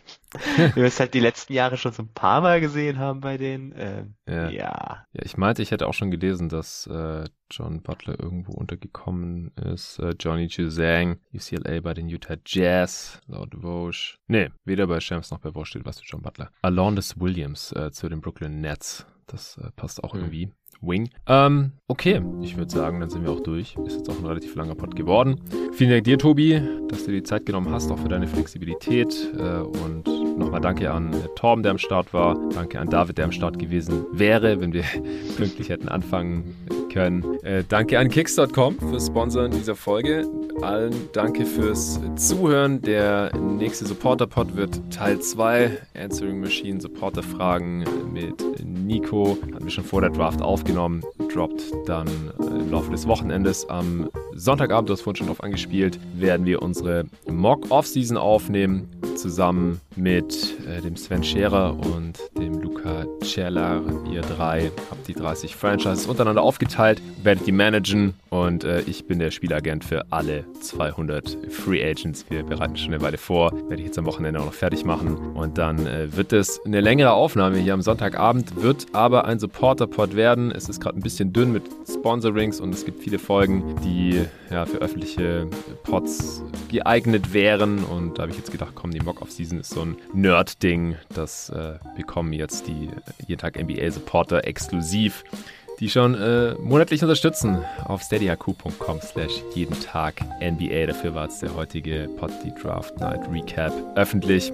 Genauso wie die äh, Mock Draft und der Pod mit Ole. So eine Art Season Recap, der am Mittwoch gedroppt ist. Also wir hatten ja schon drei öffentliche Pods diese Woche. Mock Off Season dann nur für die Supporter. Nächste Woche müssen wir mal gucken. Vielleicht gibt es dann da schon irgendwelche interessanten Rumors. Äh, mal gucken, wie sich die Kyrie und KD-Geschichten entwickeln. Äh, haben wir jetzt heute nicht drüber gesprochen, aber das ist halt auch alles noch ja, sehr smokescreeny und äh, einfach Gerüchteküche hoch 100. Ich denke, da müssen wir warten, bis es ein bisschen konkreter wird. Mal sehen, was da bei uns in der Mock-Off-Season passiert. Aber ich denke, da wird es ja nächste Woche irgendeine so Art äh, Free Agency Off-Season Gerüchteküche News Update Pod geben. Und äh, wir werden die Zeit dann bestimmt füllen können bis zum Donnerstag, wo dann die Free Agency 2022 endlich losgeht und dann auch natürlich hier intensivst bei jeden Tag NBA gecovert wird. Also, danke an alle und bis zum nächsten Mal. Ciao.